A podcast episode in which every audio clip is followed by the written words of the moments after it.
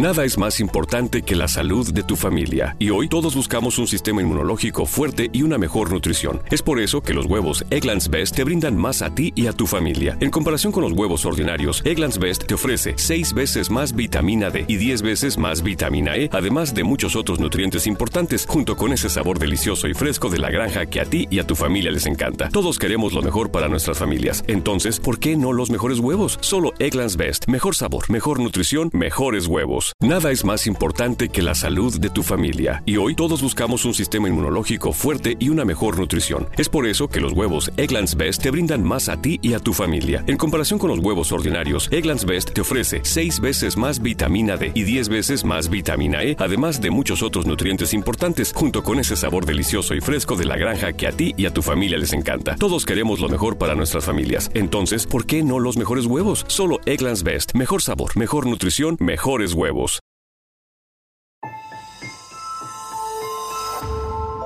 Durante años, se pensó que el Yeti vivía en los Himalayas. ¡Bienvenidos al Himalaya! Hoy, después de una extensiva investigación, sabemos que no es así. El Yeti está en México. Y este es su espacio.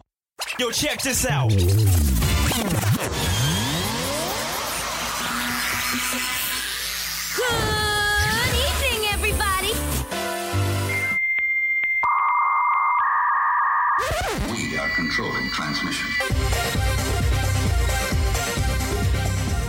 Estás escuchando la nueva temporada de La era del Yeti.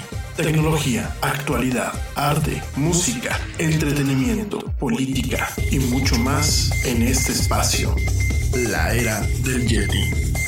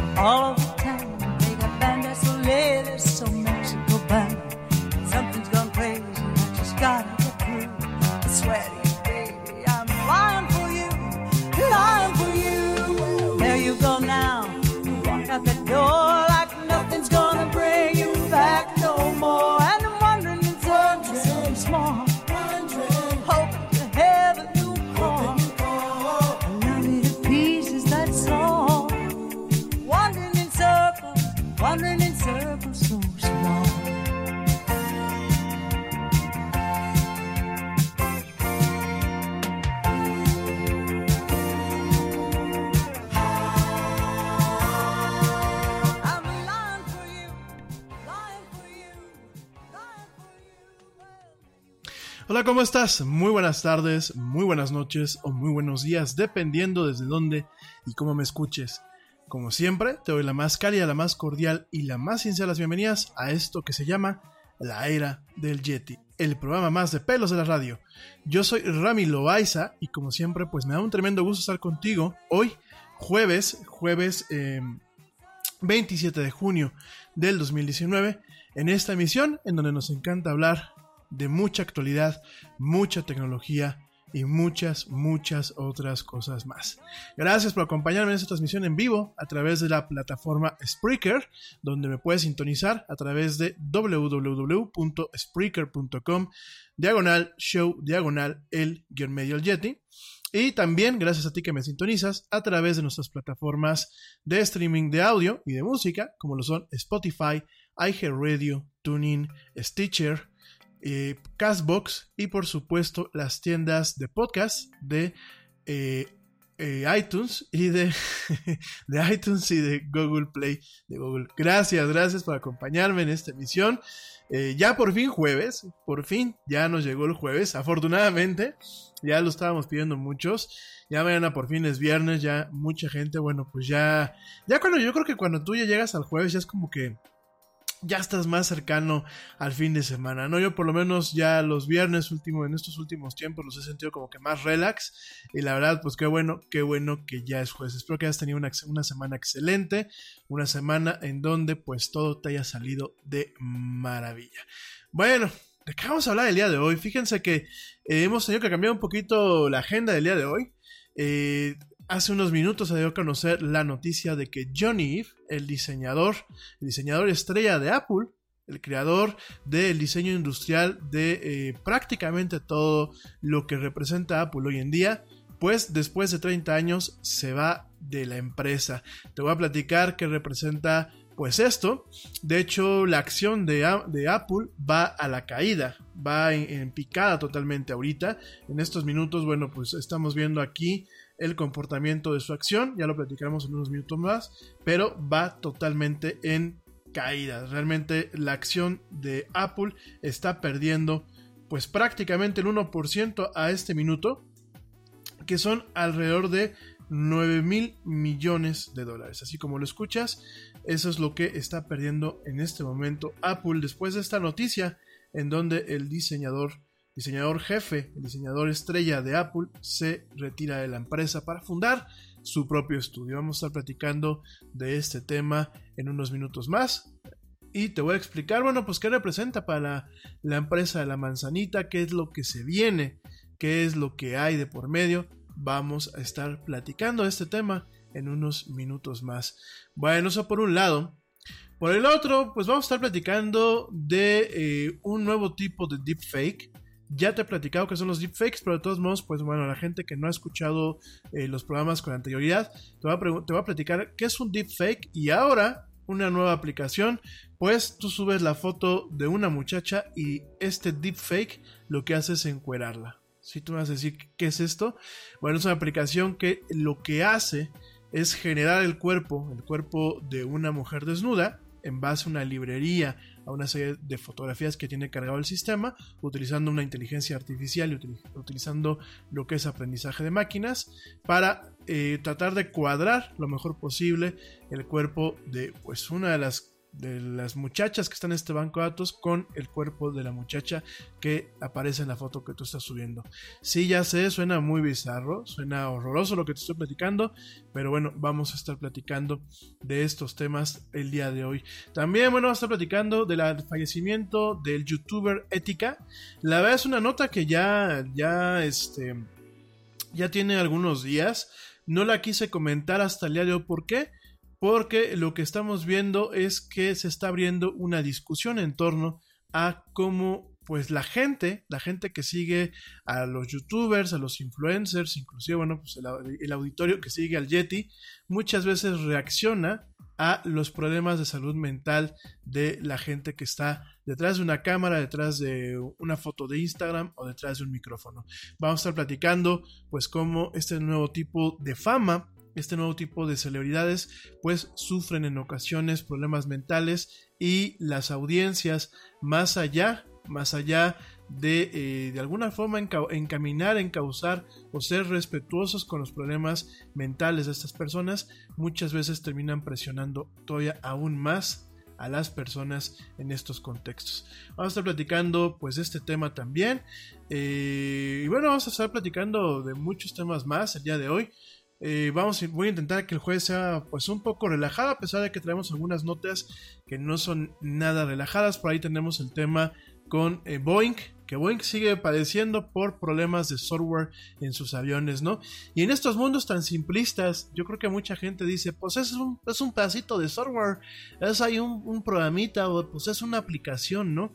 Y fíjense nada más las consecuencias de eh, buscar hacer dinero para hacer dinero sin cuidar los pequeños detalles, sobre todo en este tipo de aplicaciones en donde son pues, netamente aplicaciones que pueden o que son la diferencia entre la vida y la muerte para diferentes personas. Bueno, de todo eso vamos a platicar en el programa del día de hoy. Y antes de empezar, antes de empezar, quiero, quiero pues eh, sumarme, sumarme a las condolencias, sumarme al dolor del de, eh, fallecimiento, al fallecimiento pues de una celebridad. No lo digo en mal plan, ni siquiera lo digo, quizás no, no, no le estoy dando el cauce, el cauce adecuado, pero el día de hoy falleció aquí en México, falleció Enrique Muñoz, una personalidad de lo que mucho tiempo fue la radio, eh, una personalidad de la televisión, más allá de que a lo mejor fuera un comentarista o de que fuera eh, pues un, actor o algo, algo más cotidiano. Enrique Muñoz, bueno, pues era una, una, persona que colaboraba en un programa de noticias que se llamaba Expreso de la Mañana y eh, en el radio, bueno, eh, participaba en un programa que se llamaba Cotorreando con Esteban Arce. realmente, pues Enrique Muñoz tiene una carrera, tenía una carrera de más de 30 años. Él inició su carrera en los medios dentro de WFM, acomodando discos, fíjense nada más, él, empezó pues en la radio, eh, acomodando discos, acomodando discos y poniendo música en su momento. Luego, bueno, formó parte del Calabozo, producido por Guillermo del, Bosque, perdón, y eh, posteriormente, bueno, pues eh, trabajó en otros empleos, pero pues realmente su fama o de alguna forma su visionado, su visibilidad, pues empezó a partir del programa Matutino Express en Foro TV, ¿no? realmente eh, Enrique Muñoz, pues más allá de lo que se pueda ver en la televisión o más allá de lo que uno pueda acordarse, pues además de que siempre fue una persona muy sencilla, eh, yo en algún, en algún evento universitario me tocó conocerlo, un cuate sumamente culto, un cuate sumamente sencillo, sumamente agradable, eh, con mucho tacto a la forma de eh, dirigirse, bueno, a los estudiantes, eh, siempre con, en, ese, en ese evento con una palabra de aliento, con una palabra en donde pues de alguna forma él mm, se ponía en manifiesto el tema de que pues había que seguir trabajando, trabajando de día y de noche. el primer, bueno, él siempre le había gustado la música, el primer disco de su colección personal fue el sencillo Roll Over Beethoven de los Beatles. A los, 17, a los 17 años, fíjense, fundó Strongs, un grupo de música para eventos sociales, y fue en un aniversario de WFM, que es una mítica estación de radio aquí en México, WFM 96.9, celebrado en un bar de la Ciudad de México donde le pidió trabajo, fíjense nada más a quién, a Alejandro González Iñárritu, quien posteriormente se volvió director de cine con Amores Perros, Babel, etcétera, ¿no? Y ahí, bueno, pues empezó a trabajar, empezó a trabajar, como te lo dije en su momento, él empezó desde abajo, acomodando discos y programando música eh, para las noches, para los fines de semana, inclusive para los días festivos. De ahí empezó a trabajar con, con locutores como Martín Hernández, Charo Fernández, Marta de Baile, eh, bueno, Esteban Arce y el bueno Van Ranking, ¿qué te puedo decir? Y en su momento se transformó, en fonotequista y, y, describió como uno de los mejores trabajos de su vida el ser encargado de la música de madrugada y fines de semana. Fíjense, eh, hay tantas cosas que en ocasiones no se ven en el tema de la radio y que se dan por sentadas. Sin embargo, bueno, pues cuando se programa esta música, a pesar de los sistemas eh, automáticos que hoy existen, siempre hay ingenieros, siempre hay técnicos, siempre hay alguien que pues intenta eh, de alguna forma sincronizar con la gente que está despierto en estos días. Ya aquí en, el del Yeti siempre he propuesto, bueno, pues hacer algún programa para acompañar justamente a ese segmento eh, de la población, el segmento que, bueno, pueden ser taxistas, pueden ser médicos, puede ser gente que está trabajando en las oficinas, o sencillamente pueden ser corazones solitarios que pues eh, se están desvelando o bien no tienen nada que hacer los fines de semana, ¿no? Dentro de su trabajo en WFM, el productor Guillermo El Bosque lo invitó a formar parte del programa El Calabozo, que en su momento por ahí del año 93 se transmitía de lunes a viernes en Telehit y desde entonces formó parte del equipo de Esteban Arce, con quien pasó por estaciones de radio como MBS, Radio 13, el portal de internet alo.com y eh, Reporte 98.5 FM, ¿no?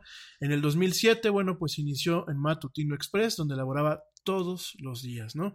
Eh, tristemente, bueno, pues Enrique, eh, Enrique Muñoz falleció de complicaciones derivadas por la diabetes y la insuficiencia renal. Es esposo, padre de dos hijos y abuelo. Bueno, pues eh, descansa en paz.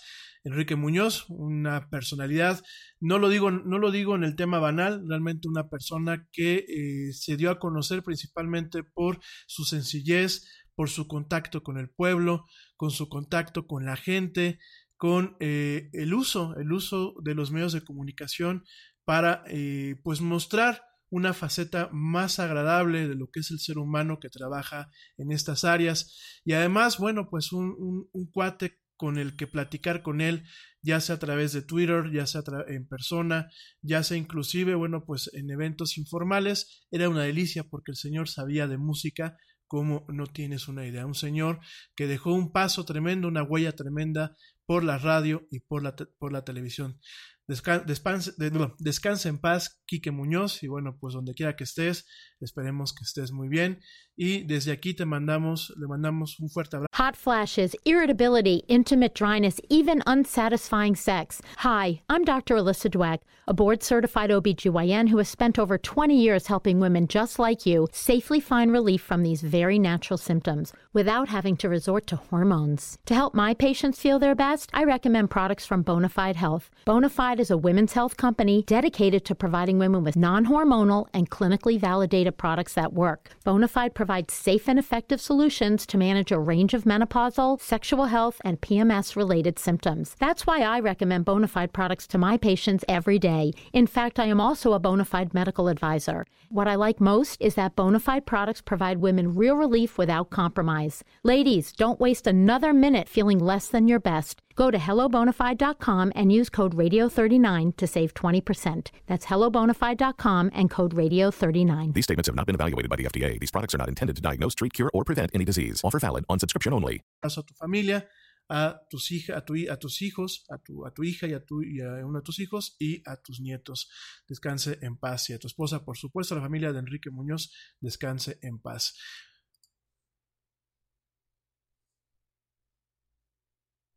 La era del Yeti. Y bueno, pasando pues a unas, a unas notas un poco más, este, más de lo que nos compete, más de lo que, nos compete en este espacio, en este espacio radiofónico. Déjame, pues te cuento, te cuento la nota que hace unos minutos se generó, una nota bastante importante, en donde, bueno, pues el, el diseñador industrial Johnny Eve deja la marca de la manzanita después de 30 años de colaborar para ella. Así como lo escuchas, eh, Johnny Eve se retira pero no se jubila, se está retirando para poner pues una nueva firma de diseño, un nuevo, un nuevo estudio de diseño.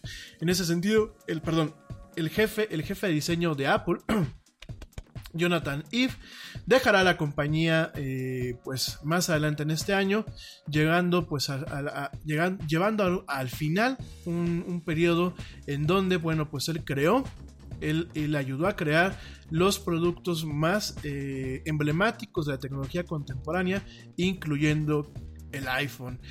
Johnny Eve, quien, eh, bueno, es de origen británico y quien lideró el, el, equipo de diseño de Apple desde 1996, está dejando esta empresa para formar una compañía independiente de diseño que va a tener a Apple entre sus principales clientes. Esta compañía se va a llamar Love From y, Johnny Eve estará o tendrá como equipo al diseñador, eh, al famoso diseñador Mark Newson en esta nueva empresa. Eh, a pesar de dejar su posición ejecutiva en Apple, Eve y Apple comentan que seguirán trabajando en un rango bastante amplio de proyectos con la empresa de la manzanita. En este sentido, bueno, pues en una nota de prensa que nos acaba de mandar el equipo de relaciones públicas de Apple, eh, el presidente de Apple, Tim Cook, comenta que Apple se seguirá beneficiando de los talentos de Johnny Eve, trabajando directamente con él en, proyectos exclusivos y a través del trabajo eh, encaminado del equipo brillante y apasionado que él construyó dentro de la empresa.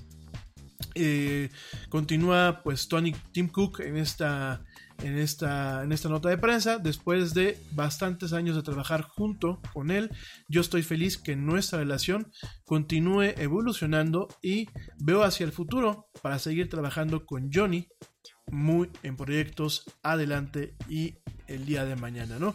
En ese sentido, bueno, pues te comento que Johnny Eve, si no sabías quién era él, pues es uno de los diseñadores industriales más estimados, eh, más reconocidos y más emblemáticos y que ha trabajado en productos incluyendo un amplio rango de lo que son las computadoras personales de la manzanita, lo que son las Macs, el iPod, el iPhone, el iPad, el Apple Watch y otro tipo de máquinas, inclusive la última, la última iteración de la Mac Pro una creación de este señor. Él también, bueno, pues me tuvo, tuvo la mano en diseñar lo que es el campus de Apple Park, esta nave espacial, esta nave nodriza, y en establecer lo que es el look and feel o la forma en la que se ven y en la que funcionan las tiendas oficiales de Apple, ¿no? Eh, es muy curioso porque, bueno, a, Johnny lo recuerda, cuando uno no sabe quién es esta persona, lo recuerda a uno narrando, narrando los videos donde describe cada producto en los lanzamientos que Apple hace anualmente, ¿no? Por ejemplo, el año pasado veíamos cómo narraba el, video de lanzamiento del iPhone 10S eh, y 10S Max. También hacía pues lo que era el video de lanzamiento del iPhone 10 en su momento, un video bastante emblemático. Ha hecho los videos de lanzamiento del Apple Watch, los videos de lanzamiento de las diferentes computadoras, ¿no? ¿Qué es lo que hace un diseñador industrial? El diseñador industrial lo que hace es diseñar pues el objeto en la parte, eh, digámoslo así, estética el, bueno, pues el diseño que tenemos de las nuevas eh, iMacs, por ejemplo, las del mismo iPhone, bueno, pues él se encarga de eh, desarrollar lo que es la forma, qué tipo de materiales van a ir involucrados, eh, qué tipo qué tipo de sinergia o de lenguaje visual va, por ejemplo, en, en, la cuestión de lo que es una marca con su respectivo producto. Por ejemplo, pues él en todo lo que son los diseños de las máquinas no solamente dice si va a tener una pantalla de cristal o va a ser de color o va a ser rectangular o va a tener esquinas eh, redondeadas, ¿no? Una persona como Johnny Ive inclusive determina en qué parte va el icono de la manzanita, en qué parte va el branding, en qué parte va la marca, eh, de qué tamaño debe de ser. Obviamente, pues esto conforma un manual de eh, uso de la marca y además, pues en qué colores, en qué material, eh, cómo se van a hacer los diseños de las cajas. Bueno, prácticamente todo el lenguaje visual de, John, de, pues, de lo que es la empresa La Manzanita hoy en día es diseño, diseño industrial del el señor Sir John Eve, que bueno, ya tiene pues inclusive este tema de ser, haber sido nombrado en su momento caballero de la corte británica, ¿no? Eh, fíjense nada más, inclusive él se encargó del diseño de eh, iOS 7, de la versión 7 del sistema operativo de los iPhones y de las iPads en el 2013, y él mismo se encargó de darle un tratamiento nuevo a nivel visual al software de escritorio de macOS después de eso, ¿no?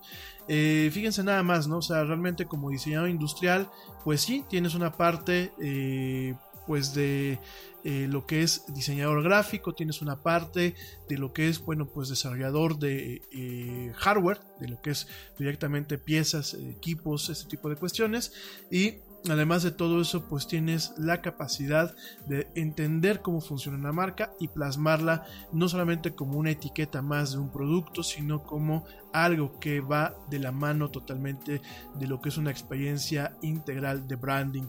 Por ejemplo, pues en las MacBook, en las MacBook clásicas de, esta década, las que arrancaron pues a principios de 2010 eh, y que bueno, pues este diseño icónico que eh, terminó en el 2015, el icono, el icono de la manzana eh, pues es una forma también de indicar que la máquina está encendida, ¿no? La, manzanita, eh, que bueno, cuando tú, por ejemplo, dejas la máquina durmiendo o la tienes prendida, pues esta, esta manzanita se enciende o en algunas versiones inclusive parpadeaba o respiraba para indicar que la máquina está durmiendo, ¿no?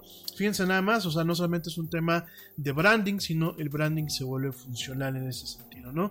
Por otra parte, bueno, pues eh, vemos el tema del desarrollo del aluminio y del chasis eh, unibody o, eh, solamente unichasis, no sé cómo se puede hacer la traducción en español, cuando hablamos de estos chasis unibody, en donde, bueno, pues es una carcasa hecha de una sola pieza, ¿no?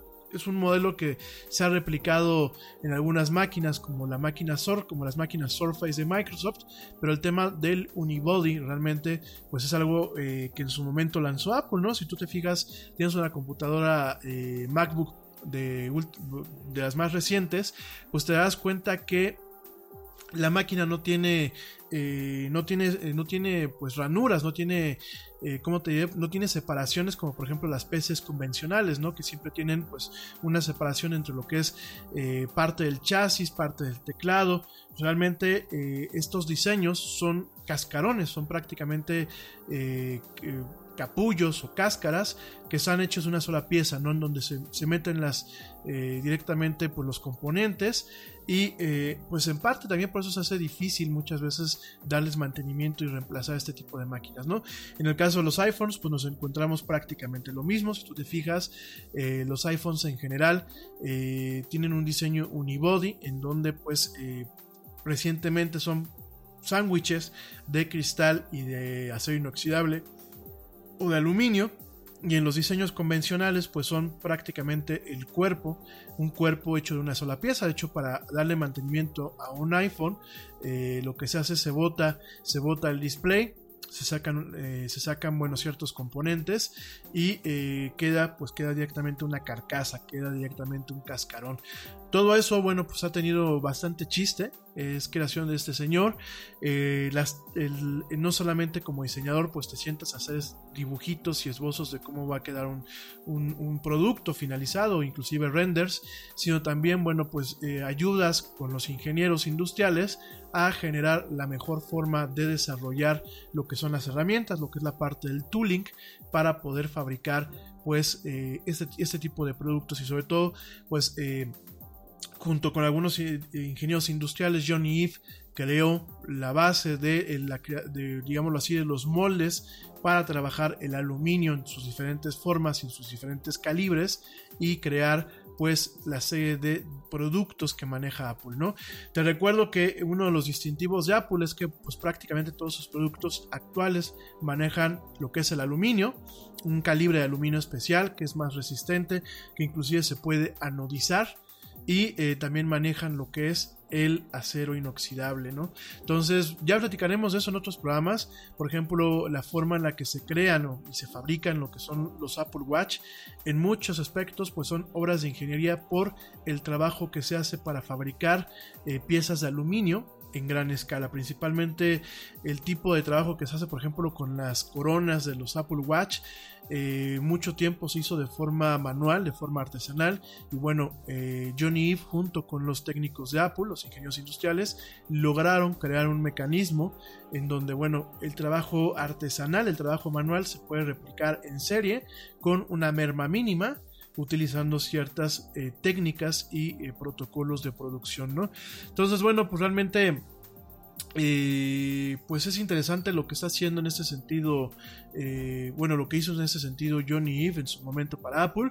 Actualmente, pues Apple está comentando que Evans Hankey, eh, quien es el vicepresidente de diseño industrial, y Alan Dye, el vicepresidente de diseño de interfaz humana, bueno, pues directamente le reportarán a Jeff Williams, quien pues invertirá eh, más tiempo, más tiempo trabajando con el equipo de diseño en su estudio, ¿no? Eh, en ese sentido, eh, comentó, comentó en esta nota de prensa que después de 30 años de trabajar en incontables proyectos, me siento orgulloso del trabajo duradero que hemos hecho para crear un equipo de diseño eh, un tipo de proceso y cultura en Apple que no tiene comparación. Esto lo comentó en esta nota de prensa Johnny Eve. Eh, continúa con que hoy es más fuerte, más vibrante y más talentoso que en cualquier punto de la historia de Apple, refiriéndose pues al equipo de diseño. Y este equipo seguramente brillará y eh, florecerá dentro de lo que es el liderazgo excelente de Evans, Alan y Jeff quien han sido mis colaboradores más cercanos. Tengo la confianza más profunda de que mis eh, colegas diseñadores en Apple, quien son y seguirán siendo mis amigos más cercanos, y yo continuaremos trabajando con ellos por los años que vienen. Es decir, pues no, eh, John Eve como tal no se va.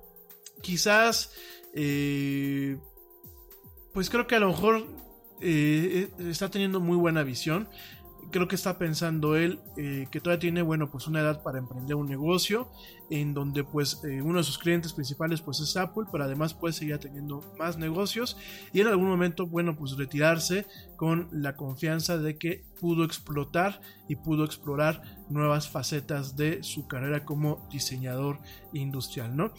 ¿Cómo llegó Johnny Fíjense que Johnny Eve creció realmente eh, generando, bueno, pues una relación personal y de trabajo muy cercana con Steve Jobs cuando el cofundador de Apple regresó a la empresa en 1997. Te recuerdo que no siempre Apple ha sido la empresa que es hoy.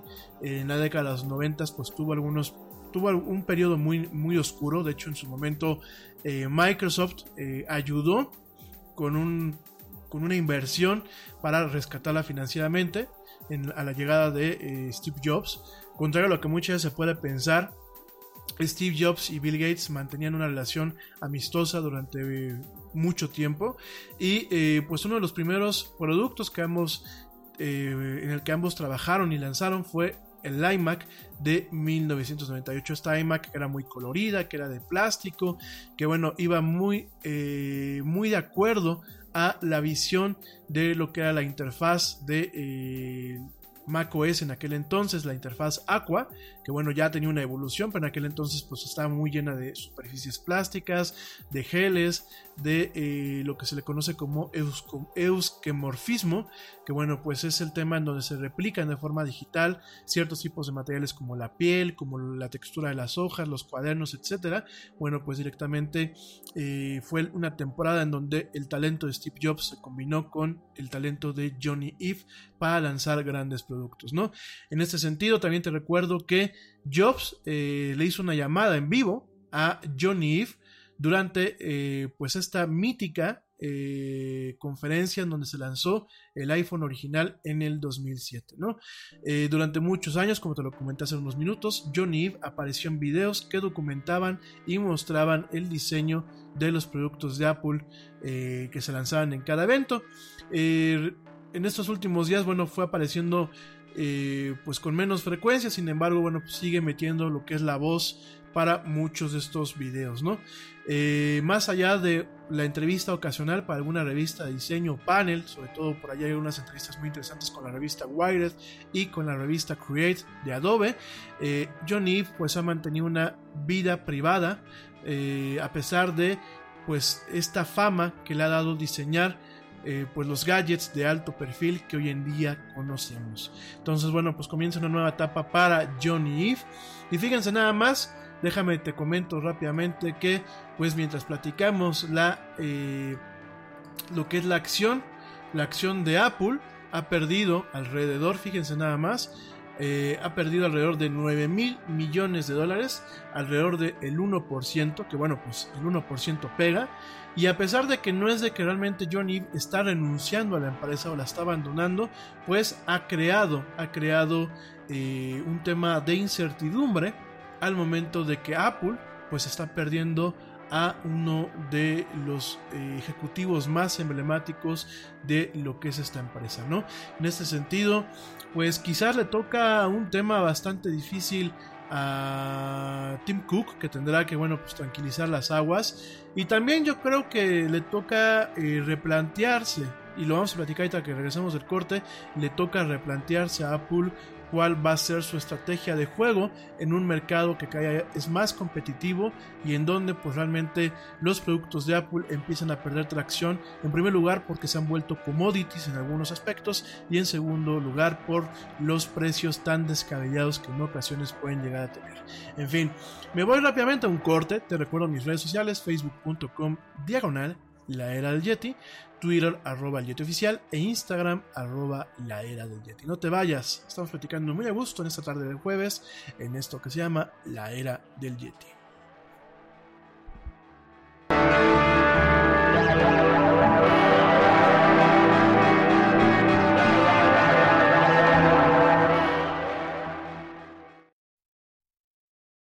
Yo, check this out.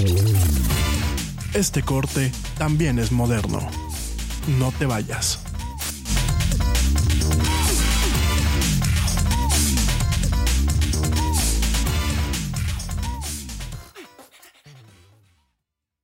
Nada es más importante que la salud de tu familia, y hoy todos buscamos un sistema inmunológico fuerte y una mejor nutrición. Es por eso que los huevos Egglands Best te brindan más a ti y a tu familia. En comparación con los huevos ordinarios, Egglands Best te ofrece 6 veces más vitamina D y 10 veces más vitamina E, además de muchos otros nutrientes importantes, junto con ese sabor delicioso y fresco de la granja que a ti y a tu familia les encanta. Todos queremos lo mejor para nuestras familias. Entonces, ¿por qué no los mejores huevos? Solo Egglands Best. Mejor sabor, mejor nutrición, mejores huevos.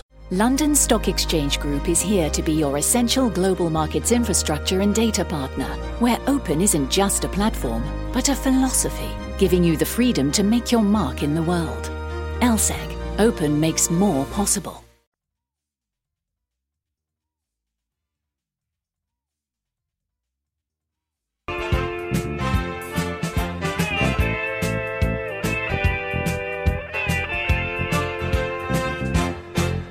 Did you ever dream about the Stanley Cup and you scored the winning goal? You got a hundred hugs from all those lugs while your parents cheered at home. You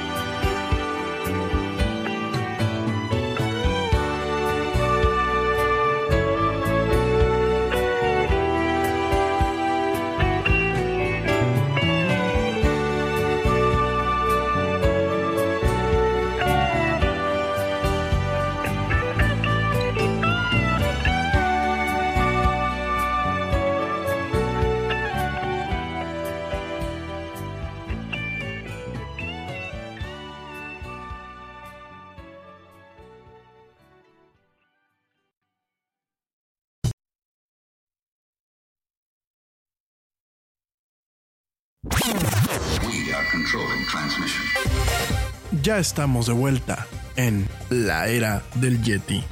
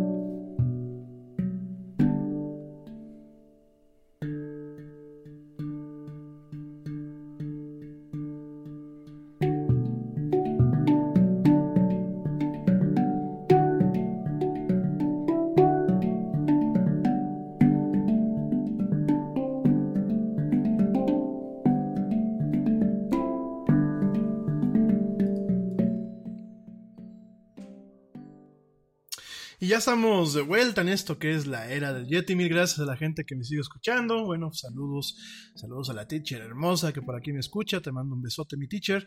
Saludos también a los papás del Yeti que también por ahí me están escuchando. Le mando un saludo a la mamá del Yeti al papá del Yeti. Un besote y un abrazote.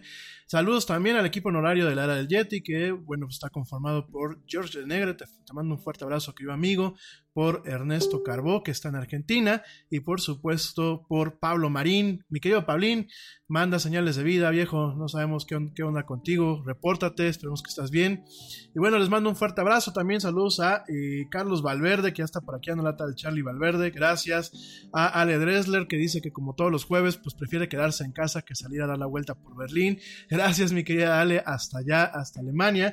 También saludos a la Chelita Cuántica, que ya está por aquí, el amigo Chelita Cuántica.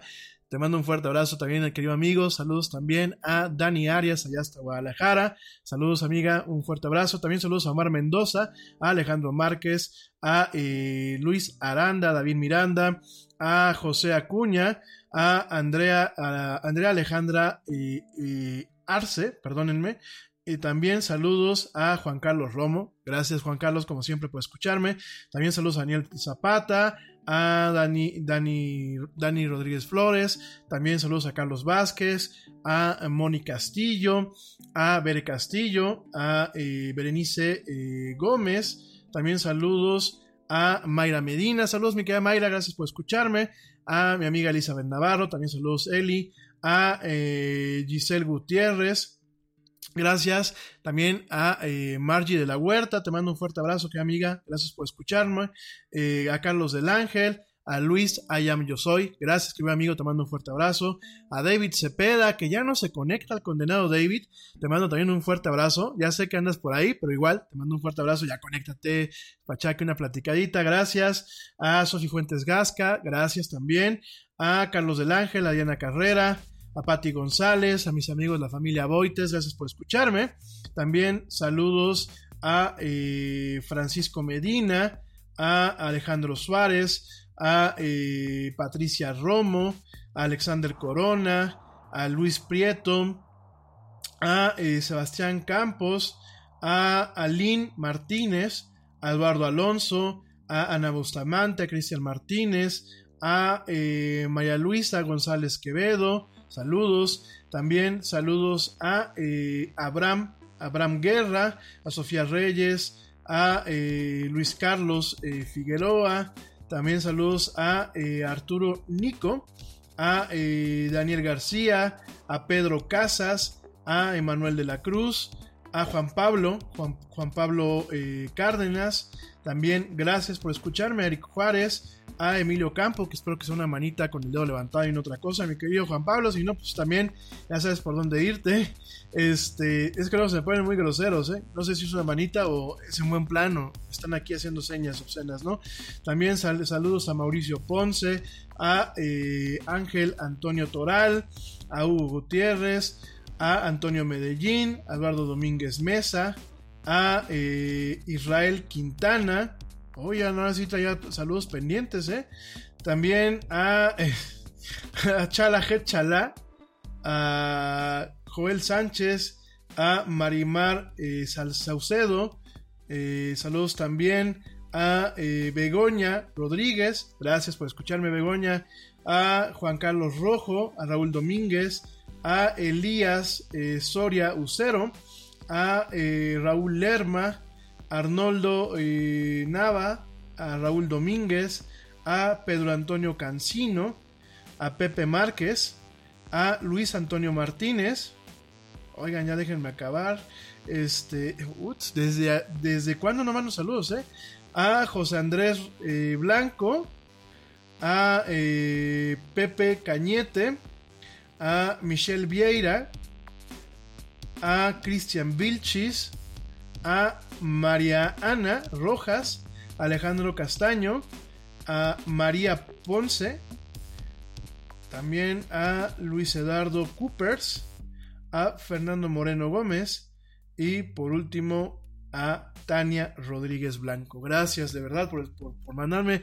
Me mandan nada más puras manitas. Ya no sé si a veces me la están refrescando o me están saludando. Gracias. Por cierto, porque ya me están viendo por acá, me dicen que cuál es el top 10 de los países que escuchan al Yeti. Pues no creo que haya cambiado mucho en estos últimos días. Pero bueno, gracias al top 10 a México, España, Estados Unidos, Canadá, Guatemala, Costa Rica, Puerto Rico, Argentina, Perú y Colombia. Gracias de verdad. Gracias por escucharme.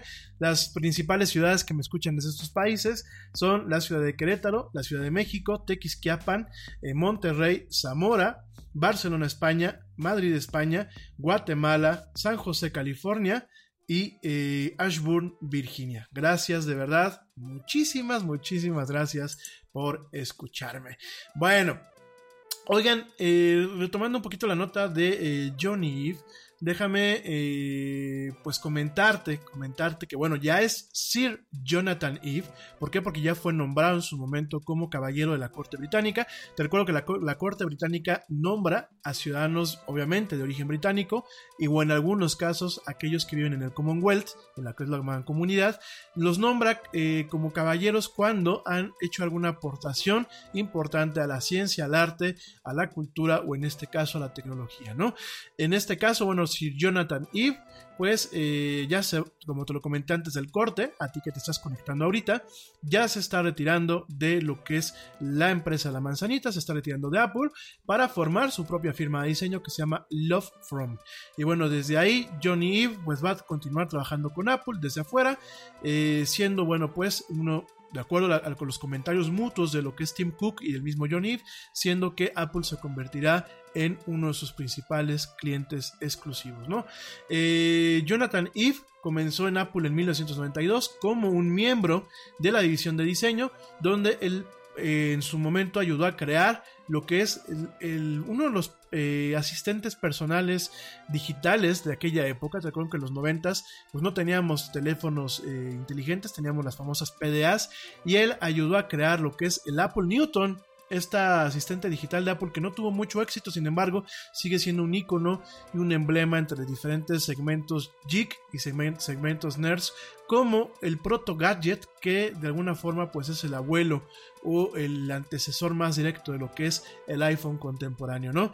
Eh, cinco años después, pues ya Ives ya se iba, pero cuando regresó Steve Jobs, te recuerdo que Steve Jobs no, no estuvo todo el tiempo en Apple, hubo un momento en que el consejo directivo lo votó de su misma empresa, Eh, es una historia que te platicaré en su momento, y bueno, fue hasta el 97 cuando regresó, y en ese momento pues eh, Steve Jobs lo nombró como vicepresidente senior de diseño industrial, iniciando, bueno, pues una relación, eh, una sociedad creativa que ayudó a volver a poner a Apple en, en la conversación y la regresó al mapa, ¿no? Eh, como Yves comenta en una historia publicada en The New Yorker, esta revista de eh, la editorial Condé Nast, los dos empezaron a trabajar en lo que en su momento se convertiría el iMac. Eh, los días, el día que se conocieron, de alguna forma pues arrancando con una serie de productos que no solamente convertirían a Apple en una fuerza corporativa, sino como un estándar de oro de diseño a través de la industria de la tecnología en lo que es todo su potencial, ¿no? Eh, el éxito de esta iMac, que te recuerdo, pues es la iMac eh, de, diferentes colores, que era pues toda contenida. Te recuerdo que las iMac son estas máquinas todo en uno, en donde pues el monitor lleva lo que es este directamente el tema de todo, todo lo que es la computadora dentro del monitor.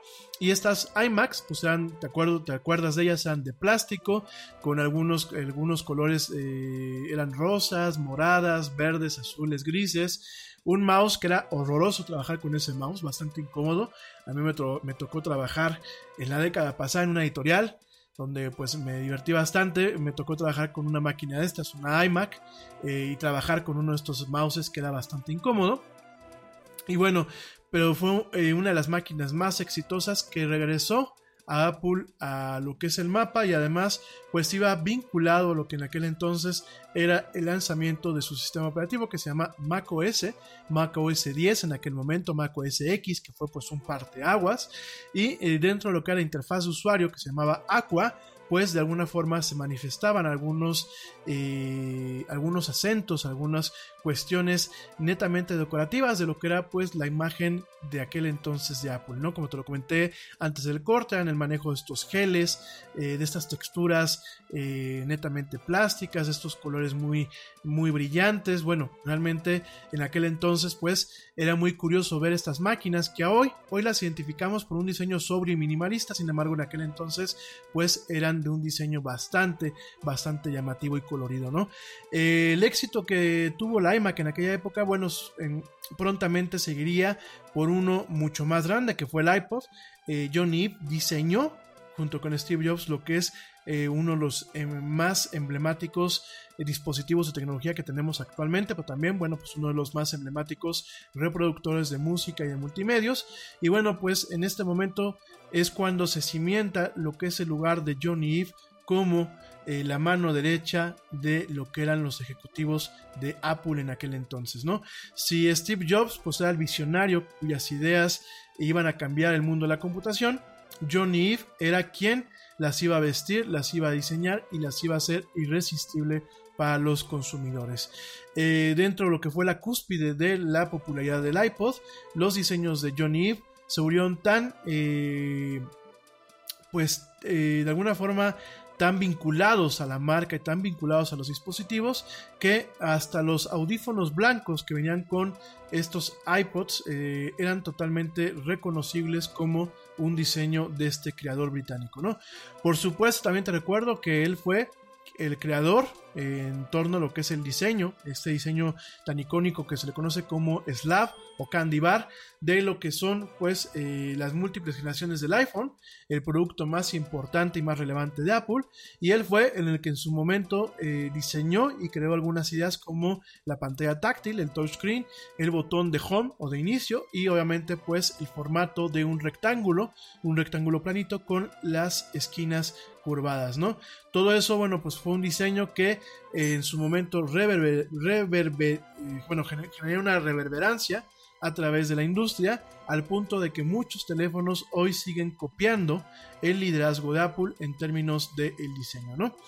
En el 2012, Johnny Ive eh, se puso a cargo de lo que es los proyectos de interfaz humana de Apple para reemplazar a Scott Forstall, ya que el diseñador eh, pues ya, ya no estaba de alguna forma actualizado a la visión eh, no solamente empresarial sino, ni de marca, sino la, la versión, la visión de diseño industrial y gráfico de lo que es Apple actualmente. Y a él se le dieron las llaves en aquel entonces se le dio el liderazgo de lo que sería pues el look and feel o cómo se ve y cómo se siente, no solamente el hardware de Apple, sino también el software. Cuando hablamos de interfaz humana, ¿a qué me refiero? La interfaz humana pues son directamente cada botón, por ejemplo, en lo que son las pantallas de eh, los iPhones, cada menú, cada aspecto, cada icono de lo que son las aplicaciones que vienen cargadas con el teléfono. También en el caso de lo que son las computadoras, pues él se ha encargado de hacer los diferentes cambios, como lograr la transferencia, la transparencia en el dock de del Mac OS, o bien la parte de arriba, eh, lo que es la barra, la barra de comandos, pues también esta transparencia, el tamaño de la manzana, eh, diferentes aspectos visuales que eh, definen lo que es una interfaz usuario. Bueno, pues directamente Johnny Eve eh, fue el que se encargó de crearla. Saludos aquí a mi querido primo, mi querido primín Edgar, que ahí anda por aquí. ¿Qué pasó, Edgarín? Ya tenía rato que no te veía, primazo. Me da mucho gusto verte por acá. Te mando un fuerte abrazo. Hasta allá, hasta Guatemala, primazo. Ya te echaba de menos. Este. Déjame te comento que bueno, siguiendo con este tema, pues él eh, se encargó de tomar las riendas de ambas, ambos sistemas operativos, de lo que es eh, iOS para lo que es iPhone y lo que es iPad, y en su momento también de lo que es macOS. Y bueno, iOS 7 pues fue un parteaguas en donde se logró un rediseño visual integral para lo que es el software del iPhone y del iPad en lo que pues en el tiempo que llevaban y que pues este, este esta herencia este diseño continúa al día de hoy siendo la estética que guía a través de todo lo que son el software y las experiencias de usuario de Apple, ¿no? Fíjense, mientras que Scott Forstall tenía este tema de el euskemorfismo, que es por ejemplo replicar objetos reales en los entornos virtuales. Cuando hablamos de euskemorfismo, pues es por ejemplo eh, en algunas aplicaciones, tanto para el iPhone, se tenía pues, eh, por ejemplo la textura de una libreta de piel, como si fuera una, agenda telefónica, la textura de un cuaderno de notas amarilla, la textura de una libreta eh, con cierto, cierto tipo de hojas, el metal, este recuerdo que en los primeros iPhones y en los primeros iPads tú entras a ciertas aplicaciones y era como todo en aluminio, o sea, todo era pues totalmente una réplica de lo que eran objetos reales en lo que es, pues es el entorno virtual, ¿no? Sin embargo, ¿qué pasa cuando hablamos de ese tipo de cuestiones? el euskemorfismo funciona para eh, un cierto grupo de usuarios que a lo mejor no están acostumbrados a, las interacciones tecnológicas. Sin embargo, conforme el siglo avanza y conforme las décadas han pasado, nos encontramos con más, eh, usuarios familiarizados con la tecnología e inclusive, bueno, nos encontramos con eh, generaciones que ya traen el chip integrado, como decimos aquí en México. ¿Y qué pasa? Pues el tema del euskimorfismo, pues más que una ayuda visual, se vuelve pues un una carga cognitiva que en ocasiones pues dificulta inclusive un poco más la interacción con estas experiencias de usuario, ¿no? ¿Qué fue lo que pasó entonces? Pues llegó Johnny y decidió eh, volver el diseño más minimalista, más simple, con indicadores visuales, con lo que se le conoce en inglés como cues, que realmente ayudaran a entender el paradigma de computación de cada aplicación, de cada sistema operativo, más que nada por un tema icónico y un tema simbólico que eh, por analogías a lo que es la vida cotidiana, ¿no? Entonces, bueno, pues esto fue uno de los grandes trabajos eh, dentro de lo que fue la carrera de Johnny Eve en Apple. Y bueno, Fíjense nada más, todo esto lo llevó a que en el 2015 él fuera nombrado como el eh, Chief Design Officer, o sea, un ejecutivo de alto nivel, eh, prácticamente al nivel de lo que es la presidencia, digámoslo así, si quieren verlo, el presidente de diseño, y tomó un papel mucho más en donde él se encargó de las tareas administrativas para Apple, no solamente en el diseño, sino también en la selección y proceso de lo que es todo el hardware y el software, además de contratar a nuevos administradores, ¿no? Fíjense nada más lo que yo les comentaba, ya no solamente se encargó de hacer los diseños icónicos, sino además de encargarse de temas netamente administrativos y temas netamente de ingeniería al junto con los ingenieros industriales de Apple, diseñar formas para poder fabricar los diferentes dispositivos y los diferentes componentes que conforman estos gadgets y estos aparatos, ¿no? Eh, en algunos momentos eh, eh, mucha gente pensó que él iba a ser en algún momento el presidente de lo que es Apple. iba, en algún momento iba a reemplazar lo que era lo que es a, A, Tim Cook actualmente. Y no fue hasta el 2017 que Eve dejó este puesto y volvió a tomar pues control total de lo que son las divisiones de diseño, ¿no? ¿Qué fue lo que pasó? Yo creo que eh, eh, John Eve empezó a tener un tema quizás de cansancio, quizás un tema inclusive de satisfacer directamente a lo que son los inversionistas, ni siquiera la parte ejecutiva.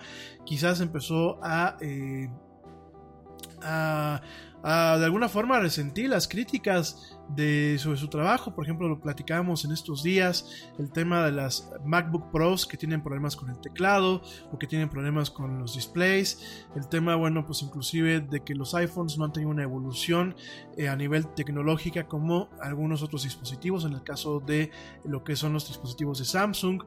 Ya Apple no corre riesgos, solamente más que el único riesgo que corre, pues es poniendo precios totalmente descabellados.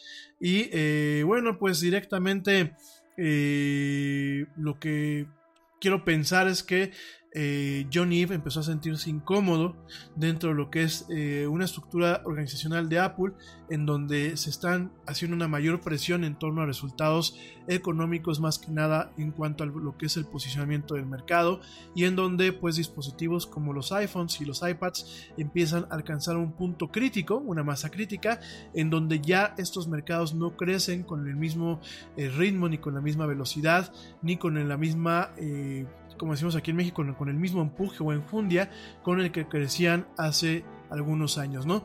Quizás en este contexto, pues John Eve tomó una muy buena decisión en donde se retira de Apple eh, a finales de este año y en donde, bueno, él va a dejar un equipo de diseño encargado y va a seguir atendiendo a Apple como una empresa externa, como en su momento Frog Design.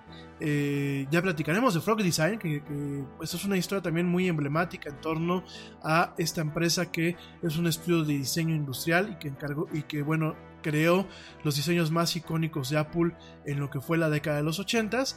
Y bueno, yo creo que en este momento lo que es Love From, pues se encargará en su momento de eh, cumplir con el rol que en su momento Frog Design tuvo hace algunas décadas, ¿no? Vienen tiempos interesantes y yo creo que viene un momento en donde Apple tiene que replantearse eh, creo que esto debe ser una señal de alerta en donde Apple debe replantearse su papel como líder en algunas cuestiones de eh, la industria de la tecnología, ¿no? Creo que debe replantearse el tema de eh, ya no manejar, quizás, digo yo lo veo desde, mi punto de vista, ya no manejar productos que sean solamente un icono, creo que esa parte ya se, ya se alcanzó, un icono de estatus, creo que debe de regresar aquellas orígenes que de alguna forma cuando regresó Jobs en el 97 eh, lo marcaron como un innovador, como alguien que pues eh, luchaba desde su trinchera, en lo que era en aquel entonces pues era el underdog, era eh, digámoslo así el perro que intentaba ser líder creo que debe de retomar este tema de arriesgarse, de lanzar productos que no solamente eran buenos por eh, lo que eran pues directamente eh, la propuesta tecnológica o de diseño que se lanzaba, sino también pues por el costo que se manejaba, que no era tan exagerado como el costo que se está manejando eh, actualmente, ¿no? Entonces, bueno, quiero pensar que esto es una, una llamada de atención. Obviamente el perder el 1% del valor de sus acciones en una tarde, lo que son 9 mil millones de dólares, pues no nada más es, es algo de, decir no pasa nada o le quitaron un pelo al Yeti. por supuesto que es un tema que se debe de atender y es un tema en donde realmente Apple debe de replantearse el papel que está jugando. A mí me parece que esta estación de trabajo, esta Mac Pro que recientemente anunció, más allá de que realmente está eh, dedicada a un eh, pues mercado eh, totalmente especializado y a un mercado muy demandante, me parece que la burrada con el tema del stand, del stand que cuesta mil dólares para un monitor de cinco mil, pues me parece que debe de levantar muchas preguntas en la parte ejecutiva de Apple y realmente generar un acto de conciencia en donde realmente se esté analizando por qué se le está yendo gente clave a Apple, porque digo, eh, John Eve pues es el más ruidoso o el más eh, llamativo de la gente que ha estado abandonando la empresa en estos últimos cinco años. Sin embargo, hay mucha gente que está dejando la empresa y se está yendo a empresas como Google, pues por algo, ¿no? Muchas veces es un tema de crecimiento profesional, pero también muchas veces es un tema en donde ya no se sienten satisfechos dejando su talento en la empresa, porque quizás la visión de la compañía ha cambiado de una forma en la que quizás para mucha gente ya no es totalmente positiva, ¿no? Entonces yo creo que esto es una llamada de atención para la empresa La Manzanita, en donde le tocará replantearse sobre todo el papel que está jugando como líder en muchos aspectos de, de la industria. Eh, tecnológica, ¿no? Yo creo que habrá que replantearse cuál será, cómo serán las siguientes iteraciones del iPhone, eh, cuáles serán los riesgos en los nuevos diseños del iPhone, no solamente que lo hagan igual y que le quiten o le pongan cosas o que vayan haciendo evoluciones eh, muy graduales, sino yo creo que deben de realmente pensar en la siguiente revolución y realmente vislumbrar cuál es el papel real y preciso de eh, lo que es la línea de computadoras personales dentro de su estrategia no solamente de marca y de empresa, sino en su estrategia de generación de experiencia para los usuarios y realmente replantearse los costos en hardware que tristemente pues cada día eh, tiene más defectos por quererse ver más bonito o por querer acaparar eh, el tema del mercado en los segmentos de eh, gama alta, ¿no? Entonces yo creo que habrá que realmente Apple tendrá que sentarse y buscar hacer un parteaguas para ver cuáles serán los siguientes 5 años y cuáles serán los siguientes 10 años de Apple sin piezas claves de su equipo ejecutivo y creativo, ¿no? En fin, oigan, me voy rapidísimamente un corte después de platicarte esto. Te recuerdo mis redes sociales, facebook.com diagonal la era del Yeti, Twitter arroba el Yeti oficial e Instagram arroba la era del Yeti. No tardo, ya vuelvo. Estamos en esta tarde de jueves platicando de John Eve y muchas cosas más en esto que es la era del Yeti. Ya vuelvo.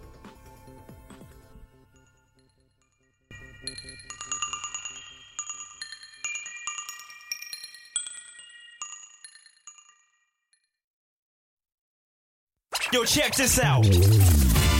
Este corte también es moderno. No te vayas.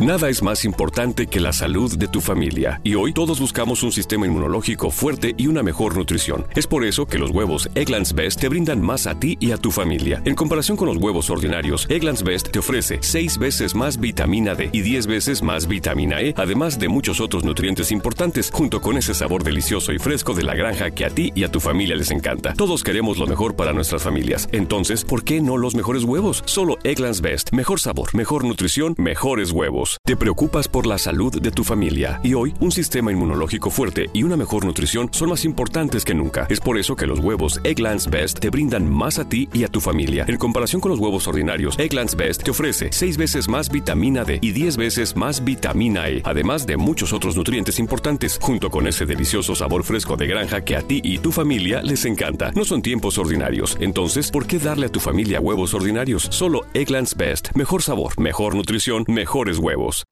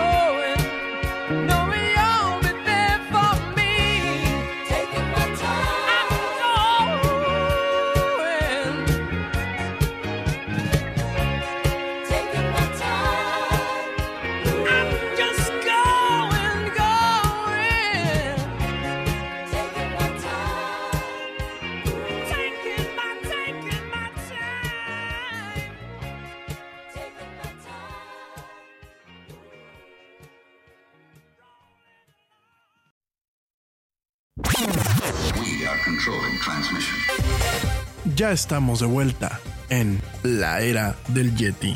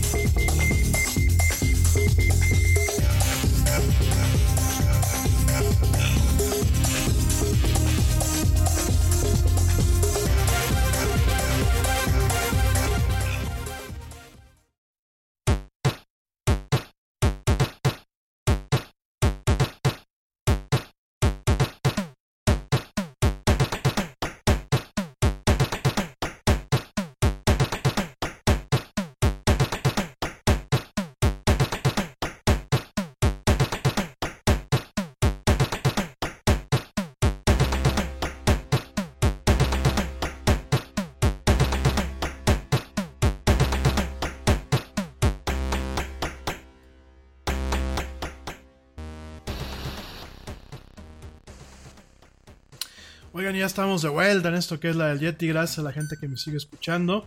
Y bueno, te comento que una buena noticia, una buena noticia eh, no solamente pues para el mundo, sino también para México y pues obviamente para la universidad de eh, donde salen los estudiantes que te voy a comentar, sobre todo por los problemas que está teniendo ahorita esta universidad. Fíjense que estudiantes de la Universidad del Valle de México elaboraron una harina a base de chapulín de campo para preparar pan y con ello contribuir a la prevención y tratamiento de la desnutrición en la población infantil. Las alumnas de la carrera de nutrición, Nadia Rodríguez Lovera, y Luisa Nayeli Espinosa Rendón explicaron que su objetivo fue diseñar un alimento agradable al paladar y visualmente atractivo para los niños de entre 5 y 14 años de edad. En este sentido, detallaron las estudiantes que quisimos producir una harina lista para preparar brownies proteicos. Elegimos esta presentación pensando en prolongar la vida de anaquel del producto, ya que la mayor población en riesgo de desnutrición se encuentra en las zonas de difícil acceso o bien marginadas. Las creadoras de la harina añadieron que para el desarrollo del producto reunieron ingredientes de calidad y optaron por los chapulines de campo como fuente de proteína, hojas de stevia pulverizadas como endulzante, harina de trigo integral, cocoa sin azúcar y polvo para hornear. A las alumnas de la UVM explicaron que realizaban pruebas para determinar las proporciones correctas de cada ingrediente y así obtener la mejor textura y sabor. Rodríguez Lovera y Espinosa Rendón comentaron que los chapulines son considerados como insectos plaga, pero enfatizaron que son uno de los alimentos prehispánicos más representativos de la gastronomía mexicana, además de que tienen alto grado nutricional. Los insectos desempeñan un papel importante en la alimentación humana, ya que son fuente de proteínas y nutrientes de alta calidad, son ricos en fibra y micronutrientes como cobre, hierro, magnesio, fósforo, manganeso, selenio y zinc, en comparación con la carne y el pescado, expresaron las jóvenes universitarias. Para concluir, precisaron que la composición en aminoácidos de la mayoría de los alimentos elaborados a base de insectos resulta mejor que la referencia estándar recomendada por los organismos internacionales y consideraron que como estudiantes de ciencia de la salud deberían de buscar involucrarse en problemas nacionales como la, obesidad y la desnutrición. Felicidades a estas dos eh, muchachas de la UVM. Eh, la verdad es que a pesar de lo lamentable que, que sabes esta institución, y de la lamentable situación que está pasando ahorita cuando su, el grupo, el grupo operador que la adquirió hace algunas décadas, que se llama eh, Laureate International Universities, eh, que está pues en, una crisis económica muy importante y en donde bueno pues está en tela de juicio y eh, al borde del filo pues lo que pueda llegar a pasar con la institución aquí en México, lo que es principalmente la Universidad del Valle de México, pues a pesar de todo esto, la verdad me da mucho gusto dar esta nota en donde bueno pues estos dos muchachas talentosas están buscando hacer algo, algo para evitar la obesidad a nivel mundial. Por aquí me dicen que, que cuánto está la acción actualmente de Apple, está a 199.74 dólares, el equivalente a una pérdida de casi, bueno, ya, menos de 1%, pero igual son prácticamente lo que llevan cerca alrededor de los 9 mil millones de dólares eh, del costo de la acción. Probablemente en algún momento repunte, yo creo que es un tema de pánico, pero bueno, al momento, al momento está de acuerdo a información de Bloomberg, en 199.74 dólares la acción de Apple. Bueno, oigan, eh, pasando a otros temas, eh, te comento que, bueno, un youtuber famoso, un youtuber, bueno, famoso allá en su país, allá en Estados Unidos, yo no lo conocía, un youtuber que se hacía llamar Ética, así, tal cual, Ética, bueno, pues eh, falleció falleció esta semana, falleció el martes. Esto, este, este muchacho que se, llamaba eh, Desmond Amofa, alias Ética, bueno, pues se encontró eh, muerto de, eh, de, acuerdo a un informe del Departamento de Policía de Nueva York el día martes. Fíjense nada más, la policía de Nueva York había estado buscando a Amofa desde que desapareció la semana pasada después de haber eh, subido un video discutiendo lo que son los pensamientos suicidas. Eh, es, una pena. Ética, eh, lo que hacía, bueno, pues era un canal de, YouTube relacionado a lo que eran pues, juegos de Nintendo y todo lo que tuviese que ver con Nintendo. Y bueno, fíjense nada más, la policía de Nueva York en su, en su momento confirmó la desaparición de Amofa como un caso de una persona eh, desaparecida el 20 de junio, eh, aproximadamente 36 horas después de que Amofa hubiese subido un, video de 8 minutos a su cuenta eh, de, YouTube secundaria llamada Tier One Iceman, platicando, bueno, hablando sobre algunos pensamientos suicidas que el muchacho estaba experimentando. Posteriormente el video de, fue removido de, de YouTube, directamente YouTube lo, lo bajó por violar la, eh, lo que son las guías de eh, comunidad de la compañía, las políticas de comunidad de la compañía. Y eh, curiosamente, después de darse a conocer su muerte, pues ha sido, lo han vuelto a subir por diferentes personas, ¿no? la policía, bueno, posteriormente encontró lo que fueron las cosas de Amofa, de un lado del puente de Manhattan en la noche del sábado. Y bueno, pues posteriormente se encontró, se encontró pues muerto, muerto eh, aparentemente en lo que es eh, cerca de esta zona del puente de Brooklyn, de acuerdo a una nota del eh, New, York, New York Post, ¿no? Fíjense nada más, a Mofa, este muchacho que era ética, pues había tenido, tenía un buen número de seguidores por todos sus programas o bueno, todos sus segmentos en base a lo que es Nintendo.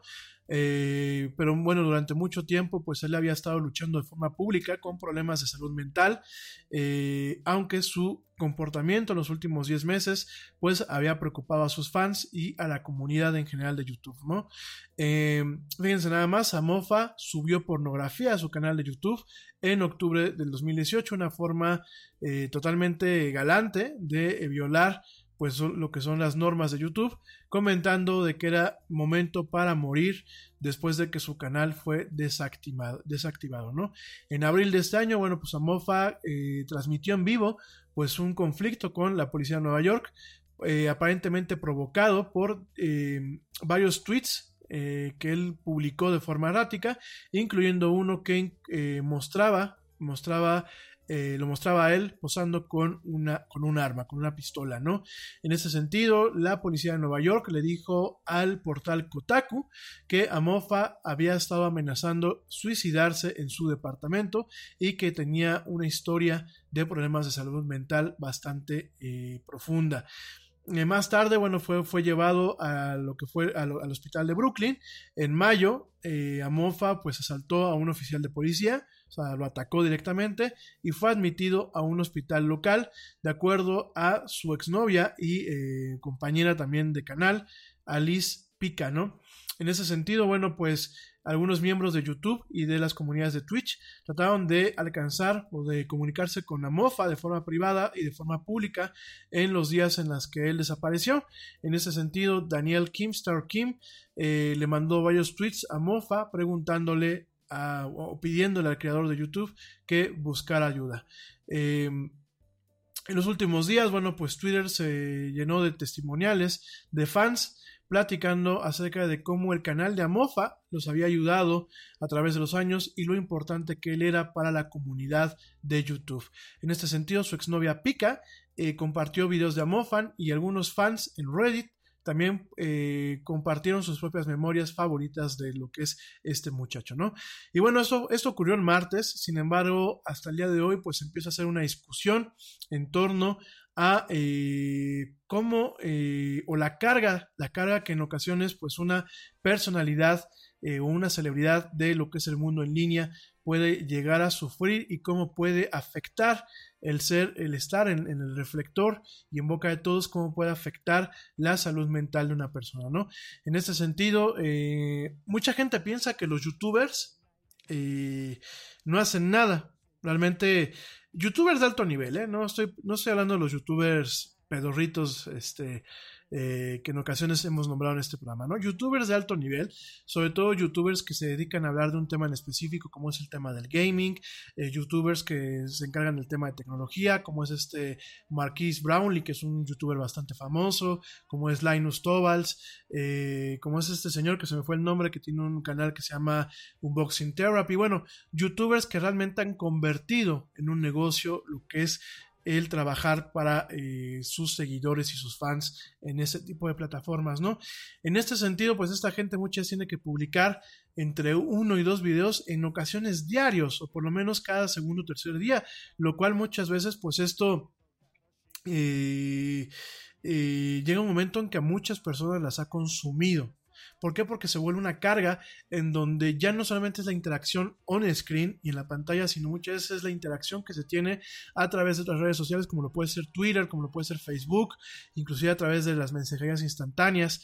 Entonces, pues esto muchas veces eh, si bien hay que recordar que muchas celebridades de lo que es pues eh, los medios convencionales, los medios masivos como la televisión, como el cine, han sufrido de presiones por eh, su éxito y en ocasiones pues el éxito los, los ha matado literalmente, pues en una época en donde parte del éxito de este tipo de personas se basa también en la comunicación que tienen en tiempo real con sus eh, seguidores y con sus fans. Hay que recordar que muchas veces ellos contestan en tiempo real los mensajes o están eh, cuidando los comentarios o están a través de otras plataformas y muchas veces inclusive se vuelve un tema invasivo en los fans. Eh, pues de alguna forma consumen más de, de los contenidos que ellos preparan eh, en base a qué tan invasivos muchas veces son los contenidos que ellos hacen. Es decir, pues hay prácticamente youtubers eh, que como un complemento y con canales secundarios, pues eh, les dan muchas veces un vistazo a sus vidas personales, ¿no? Esto obviamente termina consumiéndolos y eh, en ocasiones pues llegan, llegan a ocurrir esta, este tipo de situaciones en donde la salud mental de estas personas sí que ya pueden estar dañadas, que ya inclusive muchas veces ellos intentan con estos canales y con el cariño de los fans, pues intentan de alguna forma eh, subsanar subsanar problemas o, o cuestiones que, les, que los aquejen en torno a lo que es su salud mental, pues obviamente eh, termina en un momento en que se agravan estos problemas principalmente por eh, la interacción que en ocasiones tienen con sus fans y con la exigencia que los fans de esas personas suelen tener en lo que son las creaciones de los contenidos, ¿no? Entonces, eh, fíjense nada más, inclusive han habido casos en donde el troleo, donde eh, el tema de las agresiones, en el tema de los comentarios negativos, pues eh, afectan directamente a esas personas. Y eh, pues ahorita existe un debate en donde por ejemplo mucha gente inclusive a partir de estos problemas, este problema y el fallecimiento de este muchacho, pues mucha gente se ha ha ido a burlarse a sus canales, han hecho bromas de mal gusto, ya no bromas de humor, de humor negro, sino bromas de mal gusto en torno al fallecimiento y a los problemas de este muchacho, ¿no? Lo cual, pues bueno, no solamente afecta eh, la imagen de una persona que ya falleció, sino afecta a personas que están trabajando en este medio, ¿no? Eh, ya en su momento platicaremos de influencers, creo que hace un tiempo lo platicábamos con Manu. Eh, yo tengo un, sentimientos encontrados a nivel profesional en torno de lo que es un influencer, lo que es un youtuber. Por un lado reconozco el trabajo de muchos de ellos, re- reconozco el esfuerzo de muchos de ellos, reconozco las presiones a las que muchas veces viven sometidos, sobre todo en aquellos entornos que van ah, muy relacionados a la moda, al arte eh, y sobre todo en algunos aspectos de la tecnología. Sí reconozco esta parte, también critico a aquellos que, bueno, pues realmente atraen a sus seguidores por el tema de sus tonterías, como los hermanos Paul, como bueno, muchos youtubers aquí en México. Sin embargo, la gente que realmente vive de, de- de ser un youtuber, más que nada, más que de un influencer, un youtuber, pues en un, en un momento el trabajo se vuelve más difícil porque no tienes una forma de desconectar. No es como muchas veces en los programas que uno agarra y bueno, saca el programa de televisión, eh, sobre todo en las décadas pasadas, y ahí moría, ¿no? Y muchas veces los mensajes se mandaban vía telefónica, sobre todo en los talk shows o sobre todo en algunos programas donde la opinión era tomada, se mandaban de, eh, vía telefónica, se atendían en el programa y ahí moría, ¿no? Hoy en día, pues muchas veces eh, lo que es el fandom o lo que son la fanaticada te persigue y muchas veces tienes que contestar en tiempo real aunque no estés eh, trabajando porque si no pierdes, pierdes, pierdes fans, ¿no? Yo, yo lo he visto, por ejemplo, en, en Instagram, en una de mis cuentas, la que es de, de Rami Loaiza, sea, tengo yo eh, tres cuentas, tengo la cuenta del área del Yeti, tengo una cuenta que pues es más que nada de índole personal, que es eh, Rami Loaiza, Rami Loaiza, que bueno, pues no, no acepto, no permito que toda la gente la vea, digo, está abierta, pero últimamente termino bloqueando en ocasiones a gente que no me, no me, no me da clic, y tengo una cuenta que pues es para todos, en donde subo principalmente fotografía, subo imágenes de mis recorridos por el universo virtual de Elite Dangerous y otro tipo de cosas, que es de eh, arroba de Rami Loaiza, T-H-E Rami Loaiza. Y fíjense que me he dado cuenta en esa cuenta que nunca logro subir de los 300 followers. ¿Por qué? Porque yo voy subiendo imágenes que considero que pueden aportar algo, pues, a, en el tema artístico, sobre todo en el tema de técnica fotográfica, ¿no? Eh, realmente no subo cuestiones personales, prácticamente todas son imágenes, eh, fotografía de producto, fotografía de paisajes, eh, fotografía aérea que luego hacemos con el dron, fotografía en 3D, fotografía experimental. Y me doy cuenta que cuando eh, yo subo fotografías con cierta constancia, mi número de seguidores sube y se mantiene. Pero, por ejemplo, llevo 15 días que no subo nada a esta cuenta y van, empiezan a caer los seguidores, ¿no? Entonces, esto también pasa mucho en YouTube, en donde tú tienes que estar, pues, alimentando a las personas, de lo contrario empiezas a perder fans y obviamente en el, en el momento en que empiezas a perder suscriptores en un, en un canal de YouTube, empiezas a perder eh, ganancias, ¿no? Además de que si no subes contenido, empiezas a dejar de generar ganancias a partir de lo que son los eh, comerciales que van directamente en tus videos, ¿no? Entonces, bueno, pues esto obviamente significa una presión. Yo les quiero comentar que en ocasiones, digo, se los digo en, en buen plan, no lo digo este, eh, ni porque esté deprimido, ni, ni mucho menos, ¿no? Yo en ocasiones me siento muy presionado cuando tengo que preparar el Yeti, porque aparte, pues me siento obligado a dar un nivel de calidad que en ocasiones, tristemente, al menos desde mi perspectiva, no lo logro, ¿no? Hay días que siento que el programa me ha quedado totalmente garrafal, ¿no? A pesar de que a ustedes les, les gusta, desde pues lo que yo pienso que es un estándar para el tipo de audiencia que tengo, que es un, un tipo de audiencia muy selecta, eh, muy selectiva, muy exigente, eh, muy preparada en muchos aspectos, muy inteligente, muy crítica, pues obviamente yo me siento presionado, ¿no? Y hay días, tengo que reconocerlo, hay días que eh, no salió al aire, primero por los compromisos que tengo muchas laborales de, la chamba que me da de comer, otras tantas por eh, factores que en ocasiones me surgen, como algunos eventos que no puedo desatender, y otras veces porque no, no me siento con, con el ánimo para salir al aire, porque no me siento psicológicamente apto en ese momento para dar el nivel de calidad que ustedes esperan, ¿no? Y sin embargo yo no me siento tan presionado porque ustedes tengo una audiencia que es muy respetuosa, que en ocasiones pues me dice, oye, si es de noche no, me, no te preocupes, no me contestes. De hecho, pues mucha gente veo que me deja de mandar mensajes en la madrugada. Al principio sí, al principio el año pasado había gente que me mandaba mensajes de madrugada y había gente que me preguntaba, oye, ¿y por qué esto? Si no me contestas, pues ya no te, ya no te voy a escuchar, ¿no? O gente que me decía, si no me mandas saludos, ya no te escucho, ¿no? Y que yo decía, bueno, pues es broma, y no, era muy en serio, ¿no? Sin embargo, bueno, tengo una audiencia que me atrevo a decir que son una audiencia, para mí es un regalo. Eh, la verdad es un, es un tesoro lo que ustedes son, eh, sus comentarios, su cariño, su esmero. Y en, en ocasiones realmente, eh, por eso mismo, pues me siento yo presionado por, por, por, atenderlos, por darles un contenido que, que, no sea el contenido que todo el mundo maneja, ¿no? Y que no sea un programa en donde pues, realmente se digan las boberías o se diga información que no es precisa, ¿no? Por eso mismo también aprovecho cuando meto la pata a hacer mi fe de ratas, ¿no?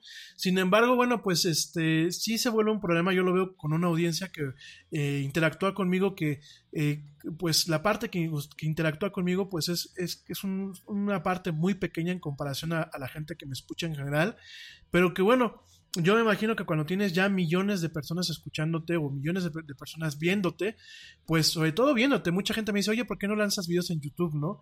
Híjole, porque es una chamba, o sea, producirlos, hacerlos y hacerlos de una forma correcta es una chamba, ¿no? Además de que, pues te tienes que ver bien.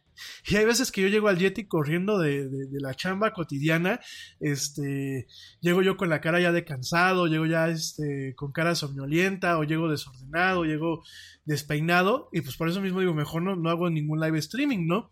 Entonces, fíjense nada más, pues hasta esa presión tienen mucha gente que está directamente en estos temas, ¿no? Y sobre todo tiene una presión en donde muchas personas los ven como un rol hay, como en este caso, este muchacho les cargan muchas veces el tema eh, de cada una de sus vidas. Digo, esto ha sido siempre, ¿no? El tema de la gestalt que se genera entre eh, lo que es una celebridad y lo que es el fan, ¿no? E inclusive vemos los temas más enfermizos en donde el fan termina matando a la celebridad, ¿no? El caso de John Lennon, el caso de Selena, Selena Quintanilla, ¿no? Casos muy extremos, ¿no? Pero fíjense nada más esta gestalt que se genera. Ojo, cuando hablo de gestalt, no me estoy refiriendo a, estas, a esta terapia psicológica de constelaciones y de fregaderas que están dando actualmente, que me parece un fraude, ¿no?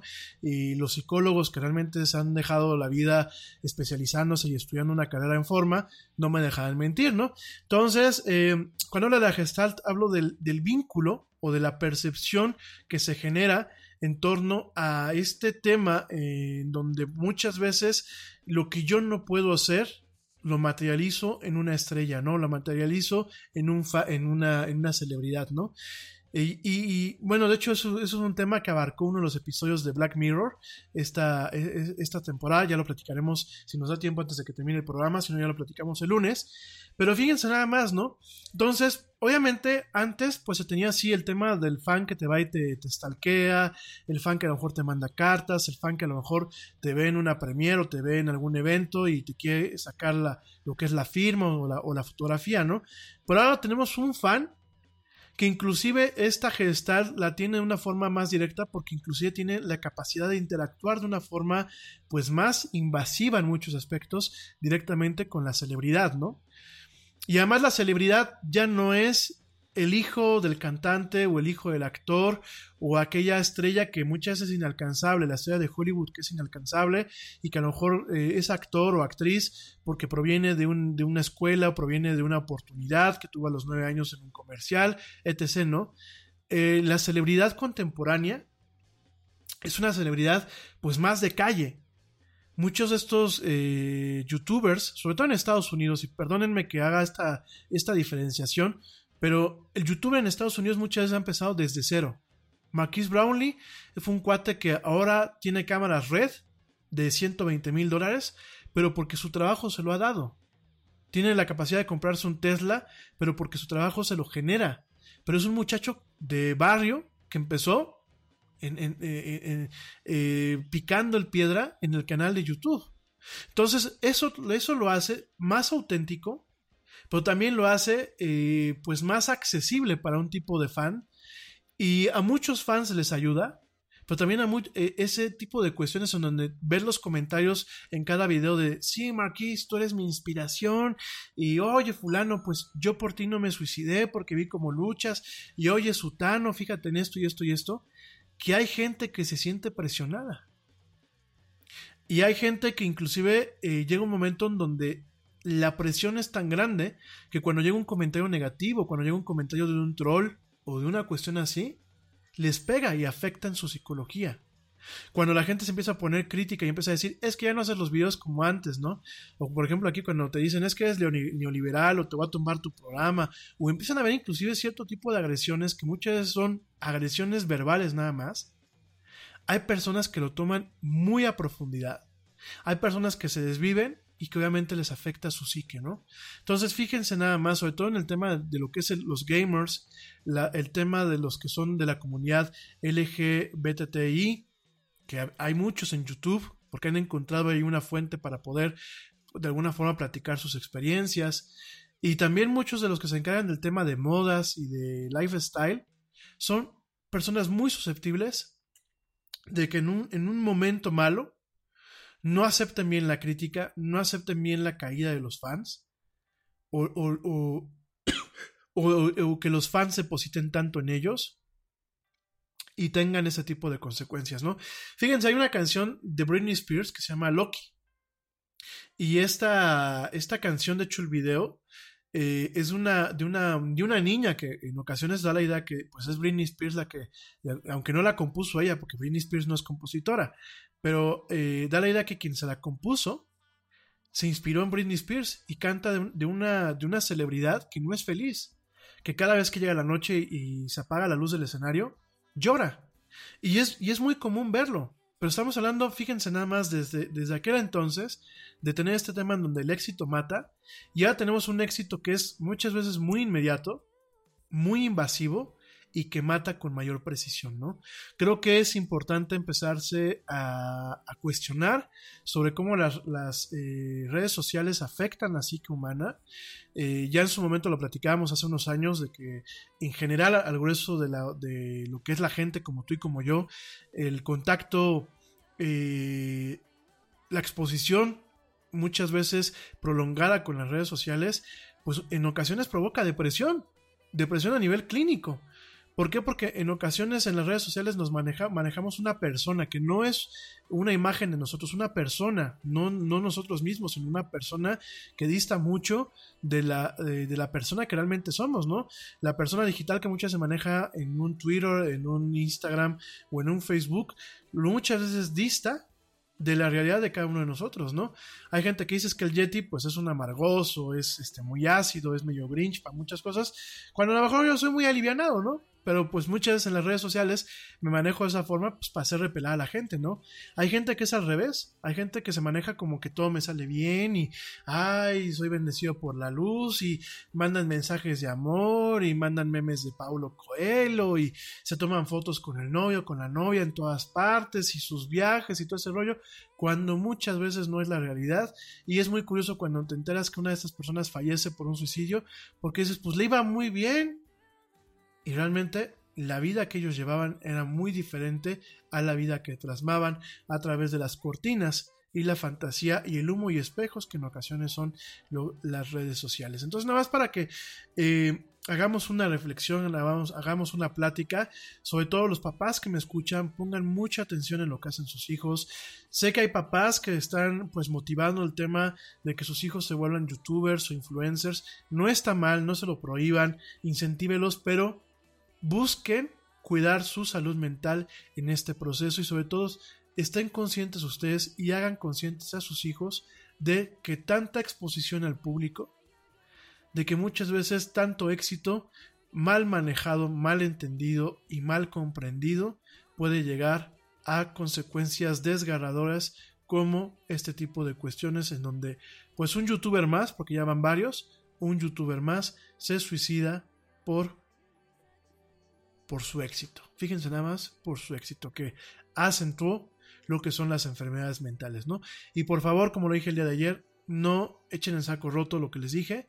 Hay que ser muy cuidadosos, hay que estar muy atentos, no hay que burlarse y hay que estar muy, muy, muy, muy atentos a nuestros familiares y a nuestros amigos cuando los veamos realmente en un tema de depresión de depresión de que no se quieren mover de la cama, de depresión de que todo el tiempo están de mal humor, de depresión de que no se quieren bañar, de depresión que cambian totalmente su comportamiento, no le digan, échale ganas, ponte las pilas, este, no, pues si tienes todo para ser feliz, mejor busquen la forma en la que, en la que ellos eh, de alguna forma recurran a atención especializada, ya no solamente de psicólogos, sino de psiquiatras e inclusive de neurólogos. Muchas enfermedades mentales no son temas de no son temas de elección, no son temas pasajeros, no son temas de que a uno le gusta estar deprimido o le gusta estar este, con el moco suelto y tragando helado. Hay enfermedades, sobre todo la depresión clínica, que son cuestiones de imbalances neuroquímicos y cuestiones que son netamente enfermedades, netamente en donde algo en el cerebro se descompone, así como cuando te da una gripe, así como cuando te da cáncer, así cuando te da eh, algún problema en donde hay un desajuste a nivel fisiológico, pues lo mismo es con el tema de la depresión.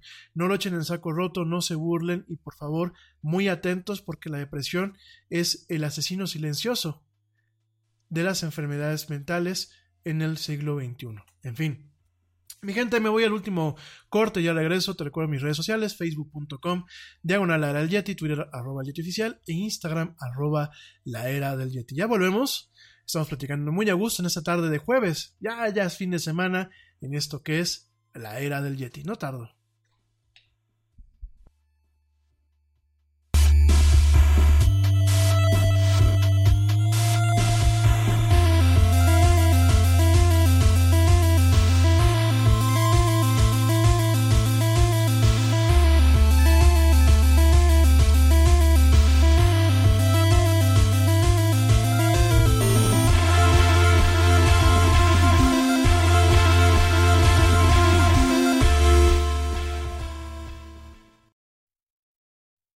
Yo, check this out. Este corte también es moderno. No te vayas.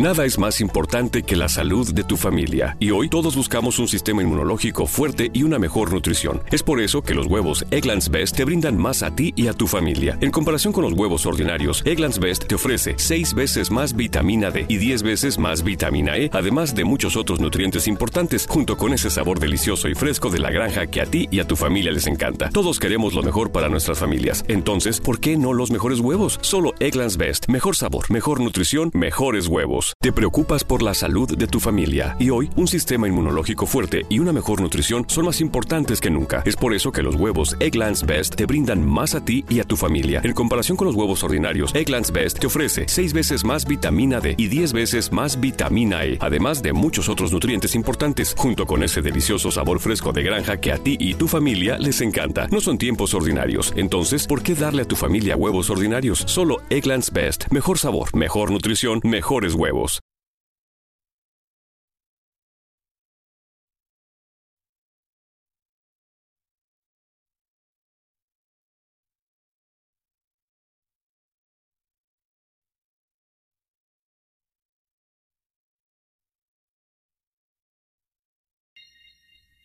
Somewhere on a star so far, shining like light too far.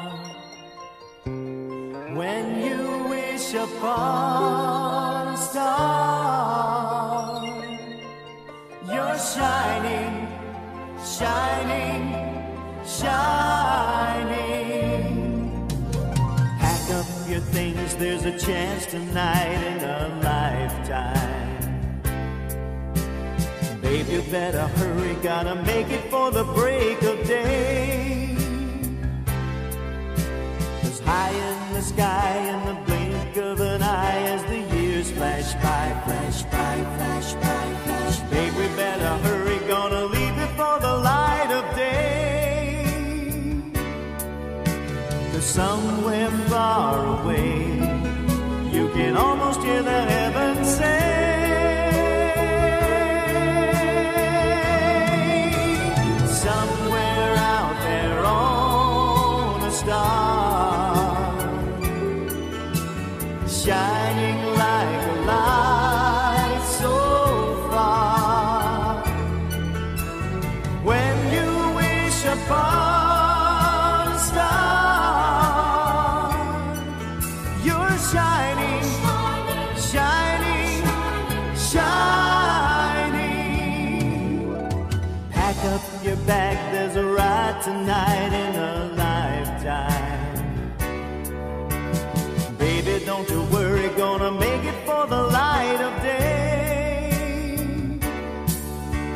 Somewhere far away, you can almost hear the heavens say,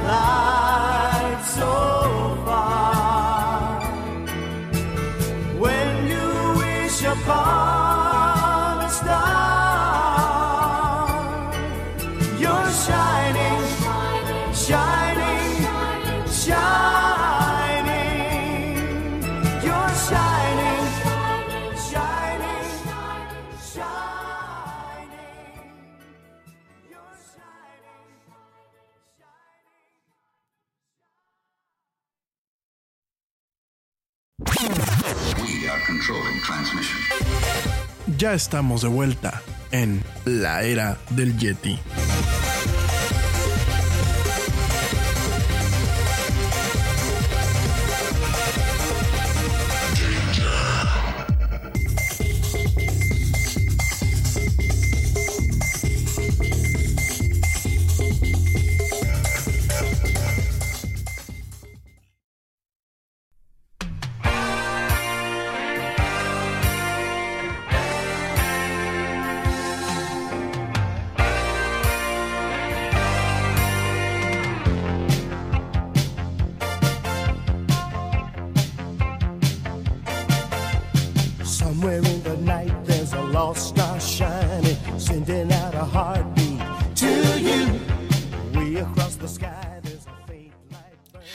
Estamos de vuelta en esto que es la era del Yeti. Gracias a la gente que me sigue escuchando. Por aquí me preguntan que las rolas que he estado poniendo en los, cortos, pues de qué son. Fíjense que son eh, canciones ochenteras. Es de una caricatura que se llamaba este, Los Mapaches. Los Mapaches de Evergreen, que bueno, aquí en México la pasaron en su momento. No pasaron los especiales, que es de donde vienen esas canciones. De hecho, hubieron dos especiales, que yo me acuerdo que fueron los que en algún momento llegaron a mis manos cuando estaba muy niño. De hecho, estaba, me acuerdo que el video era en beta, en, en el formato este Betamax. Ya hablaremos en su momento de lo que fue la guerra de los formatos en su momento contra Betamax y VHS, esta pelea de Sony y Panasonic en su momento. Pero fíjense, era, era de unos mapaches en un, en un, en un, bosque, en el bosque de, Evergreen, de siempre verde o en el bosque de Evergreen. Estos dos especiales, uno era, se llamaba Let's Dance, de donde pues, muchas de las canciones que te puse eh, provienen en donde pues hacen un festival y bueno, llega ahí, es un tema ahí medio fumado, una caricatura canadiense de un, un cuate que se llamaba, este, bueno, se apellida Ellis, eh, ya en su momento les platicaré. Ya por aquí me dicen que sí la ubican, que eran unos que tenían la nariz como de, de llave de, del agua, sí, efectivamente eran ellos. Eh, aquí en México, pues creo que no tuvieron mucho éxito.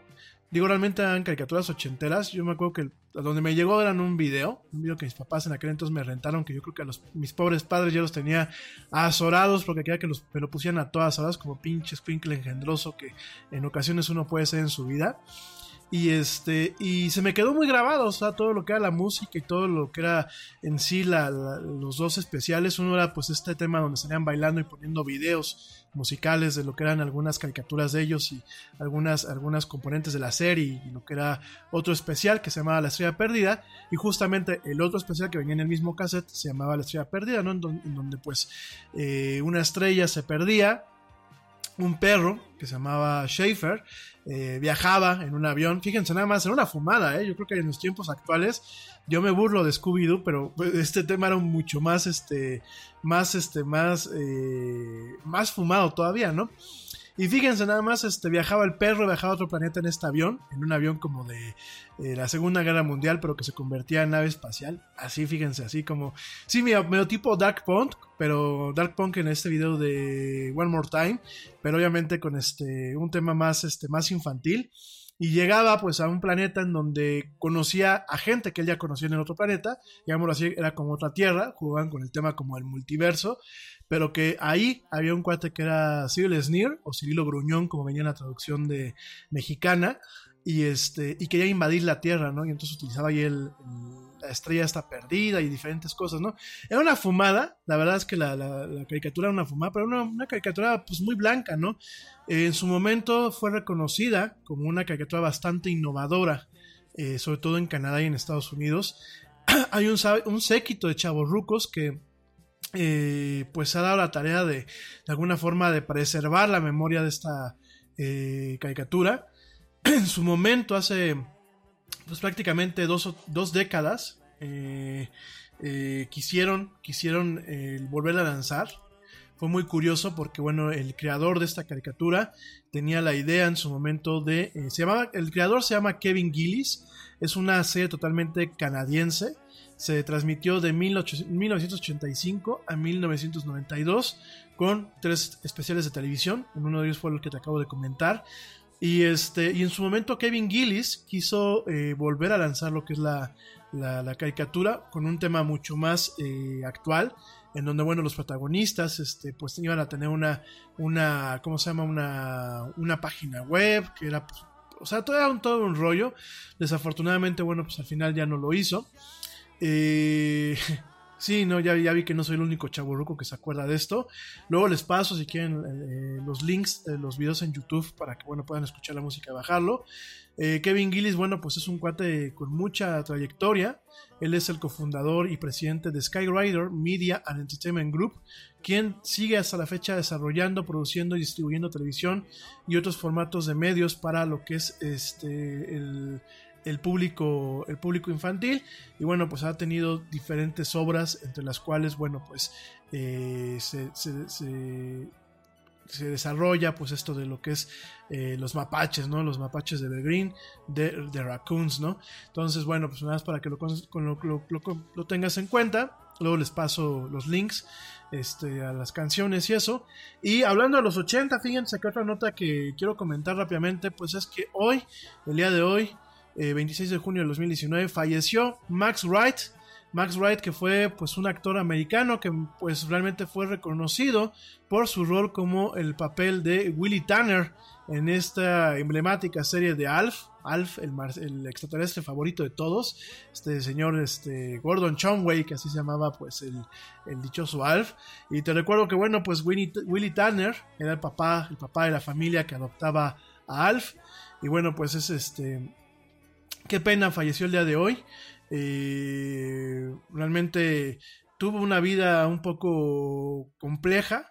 Eh, él estuvo casado con Linda Ibarrondo de 1965 hasta su muerte en el 2017. Eh, ella falleció de cáncer, cáncer de seno. La pareja tuvo dos niños, Ben y Daisy. Después de, de la muerte de su esposa, Wright tuvo una relación con una, eh, bueno, con un enfermero británico. Pues, yo creo que descubrió que eh, era gay hasta su muerte. Perdón, no un, enfermero británico, un enfermero alemán, perdónenme. En enero del año 2000, Wright fue arrestado por manejar borracho en Los Ángeles. En aquel entonces, bueno, aparecía en el show de Norm y eh, Wright lo volvieron a arrestar por manejar en estado de ebriedad en el 2003, ¿no? En 1995 se le diagnosticó linfoma, el cual, bueno, lo, trataron exitosamente y tuvo remisión hasta el 2019 y desafortunadamente en este año eh, el linfoma le volvió a aparecer y murió a sus 75 años en su casa de Hermosa Beach, California. En fin, una, una pena este talento del señor Max Wright. Willy Tanner de Alf, en paz descansa, alguien más que se fue el día de hoy. Eh, también por aquí me comentan que eh, hable de la muerte de este señor de los hermanos Castro. Este, híjole, pues es que eso no sé si, si cae, este, bueno, sí, rápidamente, pues ya que estamos con los muertitos, rápidamente, bueno, pues, eh, no, no, Gilberto, este, a ver cómo se llama este señor, me están pasando aquí mala nota, sí, ya sé que es de los hermanos Castro, pero, ¿cuál de todos, no? Benito no se murió, ¿no? Gualberto Castro a los 84 años, gracias. El cantante Gualberto Castro falleció el día de hoy alrededor de las 18 horas, hace pues, realmente casi nada de tiempo, confirmó su esposa Gondi Becker. Eh, bueno, pues comentó directamente que eh, vengo a informarles que mi esposa acaba de fallecer, dijo Becker a los medios de comunicación hace pues prácticamente unos momentos afuera del Hospital de Actores de la Zona Rosa de la Ciudad de México. El integrante del grupo Los Hermanos Castro había ingresado varias veces al hospital por una hipercalcemia, que es el exceso de calcio en la sangre, y lo que le complicó que podía combatir la infección pulmonar por esporas y problemas renales que al final de cuentas minaron su salud. Su pareja había comentado que a pesar de que no estaba sedado, no sentía dolor, y el cuerpo de Gualberto se lo llevado a una funeraria al sur de la Ciudad de México, en la colonia del Valle en las siguientes horas. Bueno, pues descansa en paz el señor Gualberto Castro. Ni hablar, este, pues qué les digo, ¿no? Este, eh, ya estaba enfermo, ya tenía un problema con el tema del azúcar, ya tenía problemas en el corazón, ya tenía problemas en los pulmones. La verdad, pues es una pena que haya fallecido, pues, este actor tan talentoso. En fin, ya se nos fue este, se nos fue Quique Muñoz, se nos fue eh, Gualberto Castro y se nos fue el señor Max Wright. Por aquí dicen que no, no voy a decir eso al aire, ¿eh? No lo voy a decir porque después me andan linchando. Oigan, este, bueno, pues pasando a temas un poco más curiosos, te comento, fíjense nada más antes de hablar de los, de los deepfakes, te comento que un hacker robó documentos de la NASA con una computadora Raspberry Pi. Fíjense nada más, ¿te acuerdas que esta semana platicamos del lanzamiento de la Raspberry 4? Raspberry Pi 4, que bueno, el modelo más completo cuesta alrededor de 120 dólares. Y bueno, pues esto es una nota interesante que no lo había comentado, sin embargo, en una auditoría publicada por la oficina del Inspector General de la NASA el 18 de junio, reveló que un ataque cibernético a principios del 2018 utilizó una Raspberry Pi para eh, robar diferentes eh, datos e información y archivos del organismo eh, de esta agencia espacial de los Estados Unidos y que inclusive se llevara documentos restringidos, ¿no? Eh, fíjense nada más, utilizando una Raspberry Pi, no sabemos qué modelo eh, precisamente utilizó, te recuerdo que el modelo más básico de la Raspberry Pi cuesta 35 dólares. Y bueno, como te lo comenté esta semana, pues es una computadora de bolsillo muy popular, no solamente para el tema del Finkering en general, sino para aprender conceptos básicos de programación de computadoras, robótica y crear proyectos de eh, pues prácticamente de ingeniería en sistemas y bueno, pues quién sabe, por aquí los medios dicen que es posible que haya visto un episodio, eh, eh, una de estas computadoras en un episodio de Mr. Robot, en donde justamente se utiliza como una herramienta para hacer hackeo, ¿no? Eh, por su pequeño tamaño y por la forma de que lo puedes esconder en diferentes objetos, por ejemplo, no las carcasas, no son pues una carcasa que sea computadora, ¿no? Hay gente que ha hecho carcasas en formas de Super Nintendo, carcasas en forma de eh, Sega Genesis, carcasas en forma de discos duros, pues seguramente por este, por este tamaño y la forma en la que se puede adaptar a diferentes plataformas, seguramente hubo gente que no, eh, no se dio cuenta que pues directamente había una máquina capturando información. Eh, de acuerdo a lo que se comenta, eh, dicen que esta Raspberry Pi creó un portal a través del cual el atacante extrajo archivos del Jet Propulsion Laboratory, el JPL, que maneja misiones especiales robóticas y de ciencias de la Tierra, incluido el rover Mars Curiosity, según la información de la NASA, ¿no? Esta infracción en particular se descubrió en abril de 2018 cuando el Jet Propulsion Lab encontró que la cuenta de un usuario externo estaba comprometida. El pirata informático, utilizando el dispositivo conectado al sistema, pudo ampliar su acceso una vez que se conectó a la red.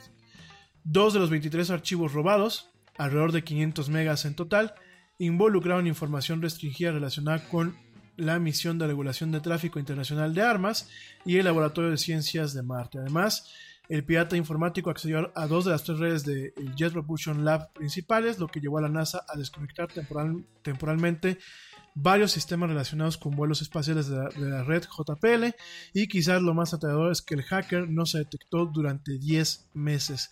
También preocupante fue conocer que el Jet Propulsion Lab, el JPL, no tenía un inventario completo o preciso de los componentes del sistema en su red, según el informe de la auditoría que se hace, ¿no? Tampoco tenía controles de seguridad para monitorear y detectar sistemáticamente los ataques cibernéticos en su red, por lo que los administradores no tenían idea de que la Raspberry Pi estaba ahí porque no estaba registrada correctamente, ¿no? Según la BBC de Londres, la auditoría encontró otros dispositivos desconocidos en la red GPL, aunque ninguno se creyó malicioso. Hasta el momento no se ha capturado ni identificado a ningún culpable, aunque el informe de la NASA dice que la investigación continúa en curso. Mientras tanto, la GPL ha instalado más agentes de monitoreo en sus firewalls y dice que está revisando todos los accesos a la red para socios externos y contratistas privados. En fin, pues si a la NASA lo hackean por falta de cuidado, pues imagínate qué pueden hacer contigo. Oigan rápidamente. La era del Yeti. Ya saben que vamos corriendo, sobre todo porque nos quedan 5 minutos de programa. Déjame te comento que en diciembre va a llegar una colección completa y especial de 33 discos con todas las temporadas de Game of Thrones. Esta colección, pues bueno, es épica, literalmente hablando. Se llama Game of Thrones The Complete Collection. Y bueno, pues es una colección de 33 discos que llega este diciembre. Este set, que incluye todas las 8 temporadas de Game of Thrones, obviamente, viene en una caja de madera que eh, en donde bueno cada funda de, de, estos discos forma un diorama en donde bueno pues alcanzamos a ver un diorama eh, con una cubierta pues de alguna forma representando lo más icónico de lo que es cada temporada de, este, de esta historia y en su conjunto pues forman un diorama en donde vemos eh, desde los bosques vemos este, animales, vemos lobos, vemos a Ghost, vemos este, dragones y al, y al fondo alcanzamos a ver lo que es el trono de acero, ¿no? Eh, dentro de todo vienen también características especiales, no solamente viene que son pues, las temporadas completas, obviamente por 33 discos pues debe de venir más, vienen eh, algunas características como una reunión con eh, todos los protagonistas de la serie, eh, llevada a cabo en Belfast, en donde, bueno, el anfitrión es Conan O'Brien, eh, salen Sean Bean, John Momoa y otros actores de todas las temporadas de Game of Thrones que se reunieron para estas festividades. De hecho, pues hay un video que ya se está eh, en redes sociales, donde pues es un adelanto. También, bueno, pues hay un video de cuánto, este, lo que viene en esta colección, algunas, este, videos como Te preocupas por la salud de tu familia y hoy un sistema inmunológico fuerte y una mejor nutrición son más importantes que nunca. Es por eso que los huevos Egglands Best te brindan más a ti y a tu familia. En comparación con los huevos ordinarios, Egglands Best te ofrece 6 veces más vitamina D y 10 veces más vitamina E, además de muchos otros nutrientes importantes, junto con ese delicioso sabor fresco de granja que a ti y tu familia les encanta. No son tiempos ordinarios, entonces, ¿por qué darle a tu familia huevos ordinarios? Solo Egglands Best. Mejor sabor, mejor nutrición, mejor huevos. Te preocupas por la salud de tu familia y hoy un sistema inmunológico fuerte y una mejor nutrición son más importantes que nunca. Es por eso que los huevos Egglands Best te brindan más a ti y a tu familia. En comparación con los huevos ordinarios, Egglands Best te ofrece 6 veces más vitamina D y 10 veces más vitamina E, además de muchos otros nutrientes importantes, junto con ese delicioso sabor fresco de granja que a ti y tu familia les encanta. No son tiempos ordinarios, entonces, ¿por qué darle a tu familia huevos ordinarios? Solo Egglands Best. Mejor sabor, mejor nutrición, mejores huevos. eh, 15 horas de materiales extras para que los fans exploren lo que, lo que todavía tiene esta serie después de que la hayan terminado de ver. Viene, eh, además de todo esto, viene un documental que se llama eh, Game of Thrones Last Watch, que bueno, lo pasaron en HBO, en donde vemos a eh, Gianni Finlay haciendo la crónica de lo que fue la última temporada. Viene también un especial de 30 minutos que se llama When Winter Falls con eh, David Benioff y D.B. Weiss junto con otras estrellas y protagonistas de esta serie platicando qué fue eh, o cómo se hizo lo que fue la batalla de Winterfell en el episodio 8, episodio, el episodio, perdón, episodio 3, eh, temporada 8. Oiga, que nos expliquen por qué chingados no se veía nada en, esa, en ese capítulo. También viene un especial que se llama Duty is the Death of Love o El deber es la muerte del amor, en donde eh, se muestra cómo el equipo de Game of Thrones y sus estrellas principales como Kit Harrington, Peter Dinklage y Emilia Clarke llegaron a este show a su conclusión en el final de la serie de Iron Throne. También vienen comentarios en audio, en donde, bueno, pues tanto lo que es eh, el equipo de producción como los protagonistas eh, comentan acerca de, las- de la última temporada y de diferentes segmentos en, las diferentes temporadas del programa. Vienen escenas extendidas y borradas, inclusive, bueno, se vienen cinco eh, escenas jamás antes vistas que fueron borradas, además de escenas extendidas de la temporada 8, además de las demás temporadas, vienen historias y parte del lore, y bueno, vienen piezas animadas que le dan un poco más de profundidad y a la historia y a ciertas locaciones y narrativas hasta la temporada 8. ¿no? Todo esto complementado con otras cuestiones que vinieron en, en las diferentes eh, sets que salieron en su momento. Además de todo esto, que bueno, además de todo esto, bueno, ya me están diciendo pues cuánto va a costar, ¿no? Eh, en Estados Unidos y de acuerdo a lo que viene aquí en Amazon, va a costar 250 dólares en el formato de Blu-ray, no hay en DVD y esto va a ser, eh, su lanzamiento va a ser el 3 de diciembre del 2019, ¿no? Eh, bien, bueno, pues la cajita ya de entrada se ve curiosa, de hecho viene con, con el pin con el pin de lo que es la mano, la mano que traían, pues, por ejemplo, el personaje de eh, Peter Dinklage, este personaje de, este, ay, se me fue el nombre. Oigan, ¿cómo se llama el chaparrito? Ya no, no, no acaba de terminar este Game of Thrones, ya se me, ya se me olvidó el nombre. Este, Tyrion, perdón. Tyrion Lannister. Ay, madre de Dios, necesito tomar vitaminas. Fíjense, eh, viene con este, con un pin, con el pin que traía él, eh, queda bueno, pues el segundo al mano, al, al mando, eh, la mano, como le llaman a ellos en inglés, the hand. Bueno, viene con este pin en la parte de afuera de la caja. Y este, y bueno, viene con más detalles que pues hacen esta edición, esta edición de colección, una edición bastante, bastante interesante, ¿no? Esta edición que va a costar 250 dólares, nada más y nada menos, pues para que empecemos a ahorrar. Esta, esta edición especial llega el 3 de diciembre de este año, ¿no? Bueno, oigan, este, pues ya para terminar el programa y para cumplir con la agenda, déjame te platico de una aplicación, una aplicación que hace deepfakes, fíjate nada más, en donde crea eh, imágenes de desnudos de mujeres en segundos, ¿no? Estos fakes pues en su momento podían haber sido usados, te, platico por qué en su momento podían haber sido usados para hacer temas de humillación, de acoso y de intimidación de los blancos en este sentido, ¿no?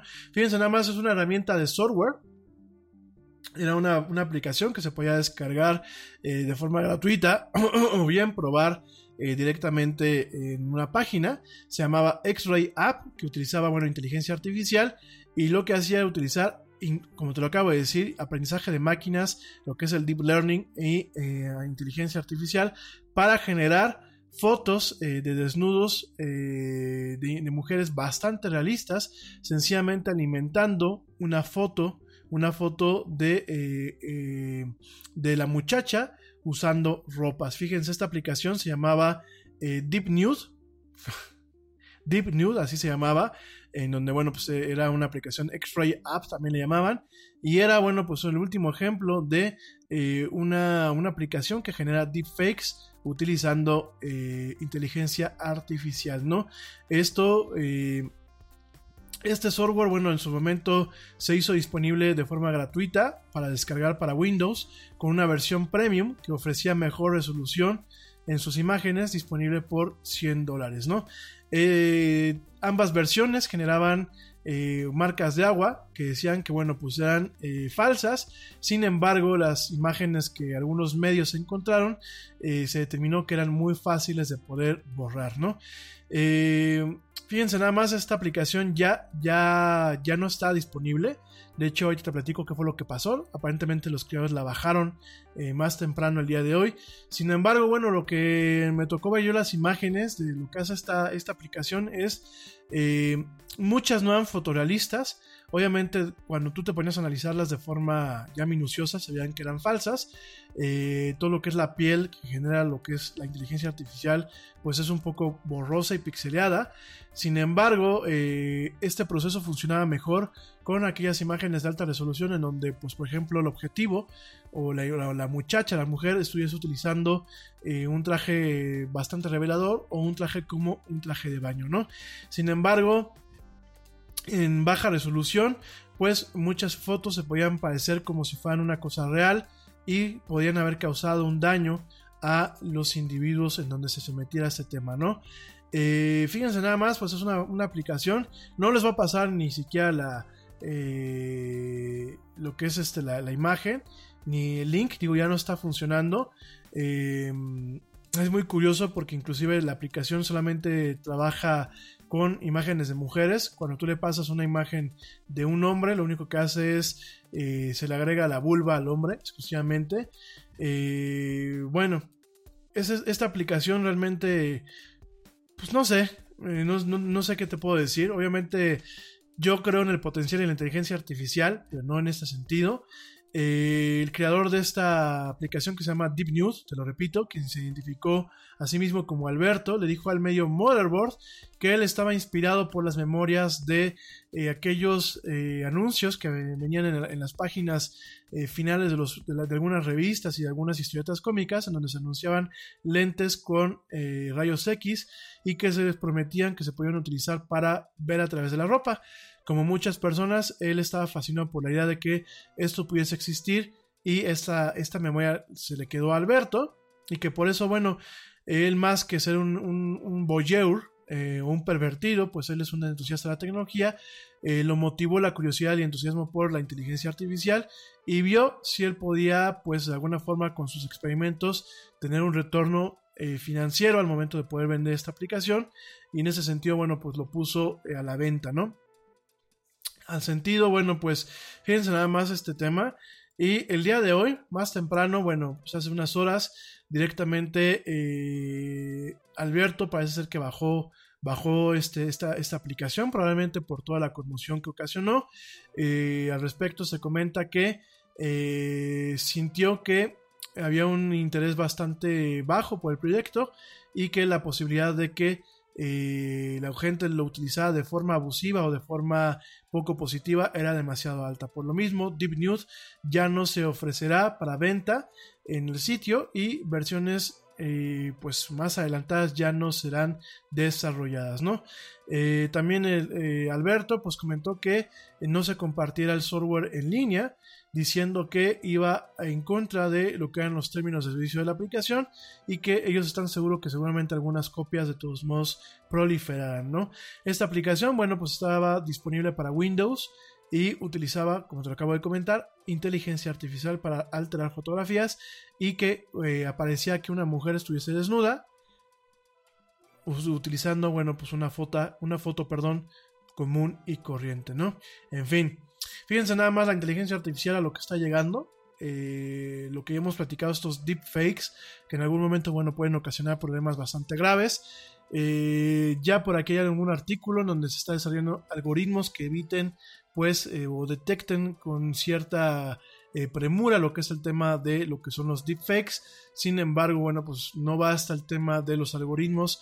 Creo que los países deberían de empezar a tener, pues, lo que son eh, divisiones o directamente, eh, sí, divisiones o organismos eh, vinculados a lo que es la autoridad judicial que permitan perseguir este, este tipo de crímenes electrónicos, ¿no? Seguramente pues serán eh, de aquí nos toparemos con un entorno en donde cada día nos topemos con más de este tipo de eh, cuestiones falsas, ¿no? Con los famosos deepfakes y con personas directamente afectadas. Bueno, eh, solamente para concluir el programa, te comento que si ya no platicamos ni de videojuegos, ni de series, ni de películas, ni de nada. Les prometo que el lunes, que es el lunes de Relax, vamos a platicar de estos temas. Fíjense que eh, las aerolíneas en Estados Unidos, Southwest y United Airlines extendieron las cancelaciones eh, a Boeing sobre esta aeronave que es la 737 MAX. Estas aeronaves que en su momento hubieron algunos accidentes muy aparatosos debido a una falla de software. Esto porque se encontró una nueva falla eh, en lo que es la computadora de vuelo de estas, estas, estas naves, ¿no? Fíjense nada más, eh, una nueva falla detectada justamente en estos días, el día de ayer, eh, se descubrió que pues esta nueva falla en el software de lo que es la computadora de vuelo del Boeing 737 MAX, pues ha ocasionado que estas aeronaves permanezcan eh, ancladas y en el hangar durante mucho más tiempo y de que se sigan cancelando órdenes que ya estaban a esta empresa norteamericana, lo cual pues tiene muchas implicaciones, no solamente de que pues ahora los aviones tengan que eh, de alguna forma eh, tener todavía una revisión adicional en el tema del software.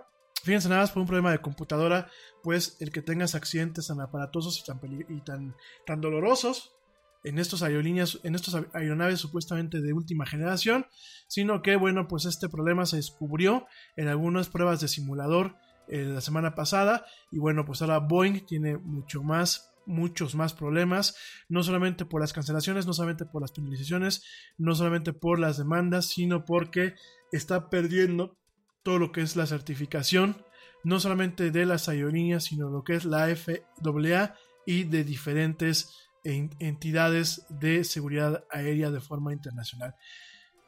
Fíjense nada más, yo creo que algún viejito en Boeing, así como el viejito que tenemos de presidente aquí actualmente, el cabeza de Sargazo, este, de Sarganzo, eh, se le ha dicho, se le haber hecho fácil de que había que sacar el software lo más rápido posible.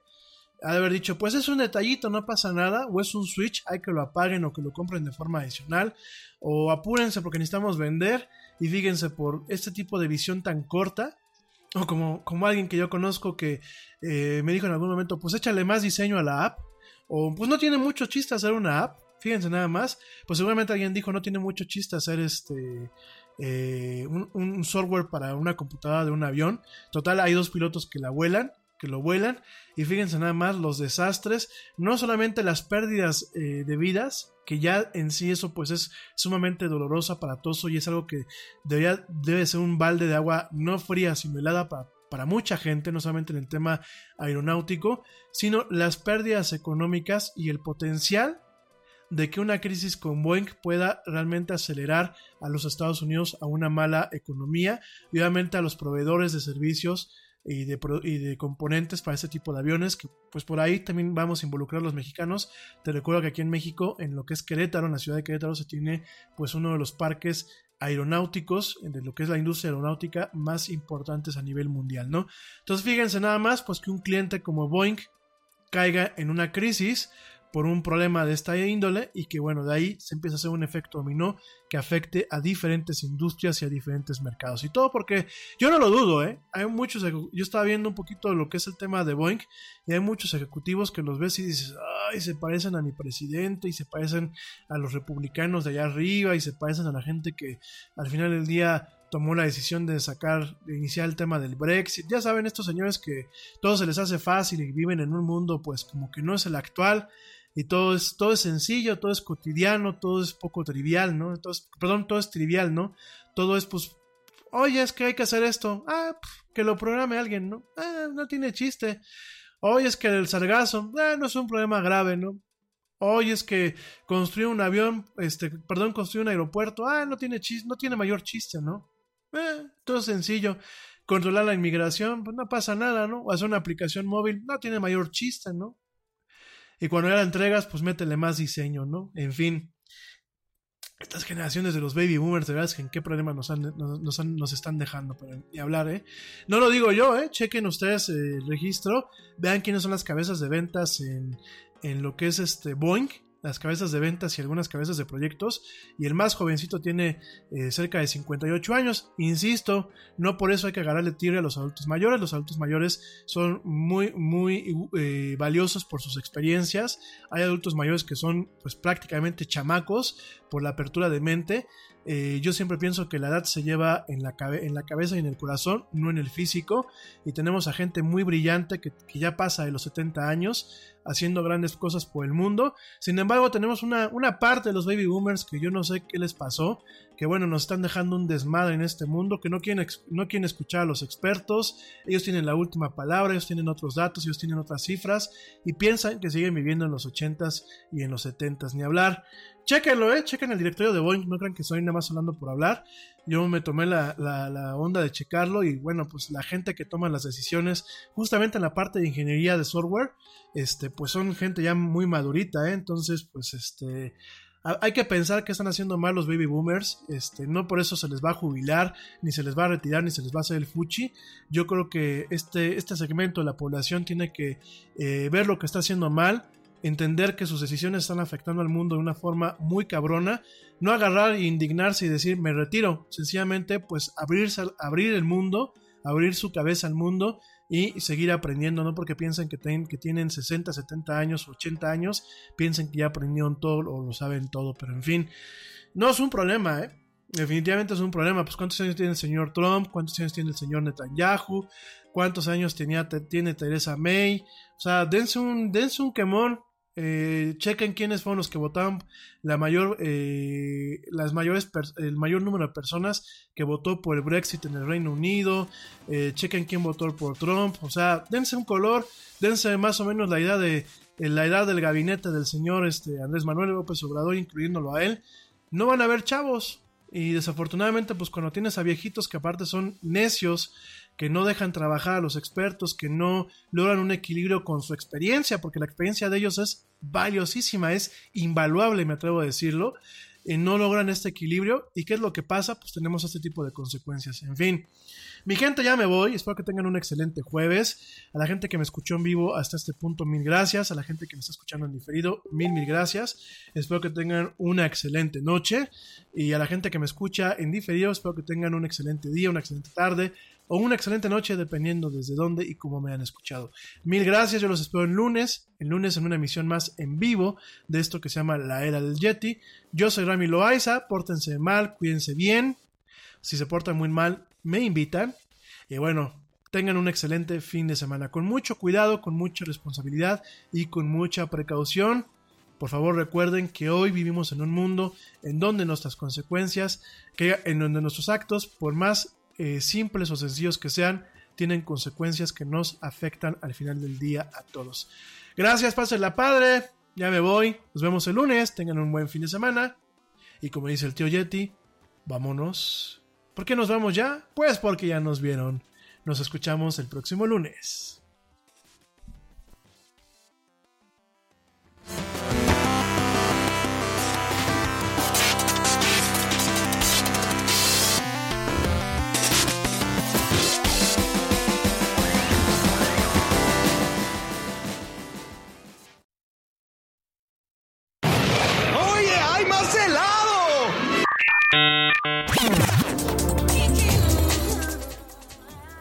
La actualidad no te deje helado. Te esperamos en la siguiente emisión de La Era del Yeti.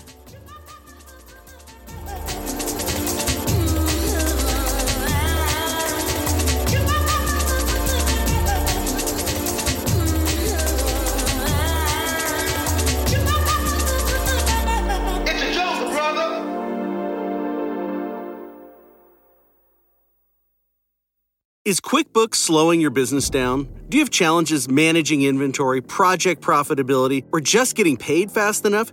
Get your business to a better place and graduate to NetSuite today. Stop paying for multiple systems that don't give you the information you need when you need it. Ditch the spreadsheets and all the old software you've outgrown. Now is the time to upgrade to NetSuite by Oracle, the world's number one cloud business system. NetSuite gives you visibility and control over your financials, HR, inventory, e commerce, and more. Everything you need, all in one place, instantaneously. Whether you're doing a million or hundreds of millions in revenue, save time and money with NetSuite. Join the over 24,000 companies using NetSuite right now. Let NetSuite show you how they'll benefit your business with a free product tour at netsuite.com/info. Schedule your free product tour right now at netsuite.com/info. netsuite.com/info. Nada es más importante que la salud de tu familia, y hoy todos buscamos un sistema inmunológico fuerte y una mejor nutrición. Es por eso que los huevos Egglands Best te brindan más a ti y a tu familia. En comparación con los huevos ordinarios, Egglands Best te ofrece 6 veces más vitamina D y 10 veces más vitamina E, además de muchos otros nutrientes importantes, junto con ese sabor delicioso y fresco de la granja que a ti y a tu familia les encanta. Todos queremos lo mejor para nuestras familias. Entonces, ¿por qué no los mejores huevos? Solo Egglands Best. Mejor sabor, mejor nutrición, mejores huevos.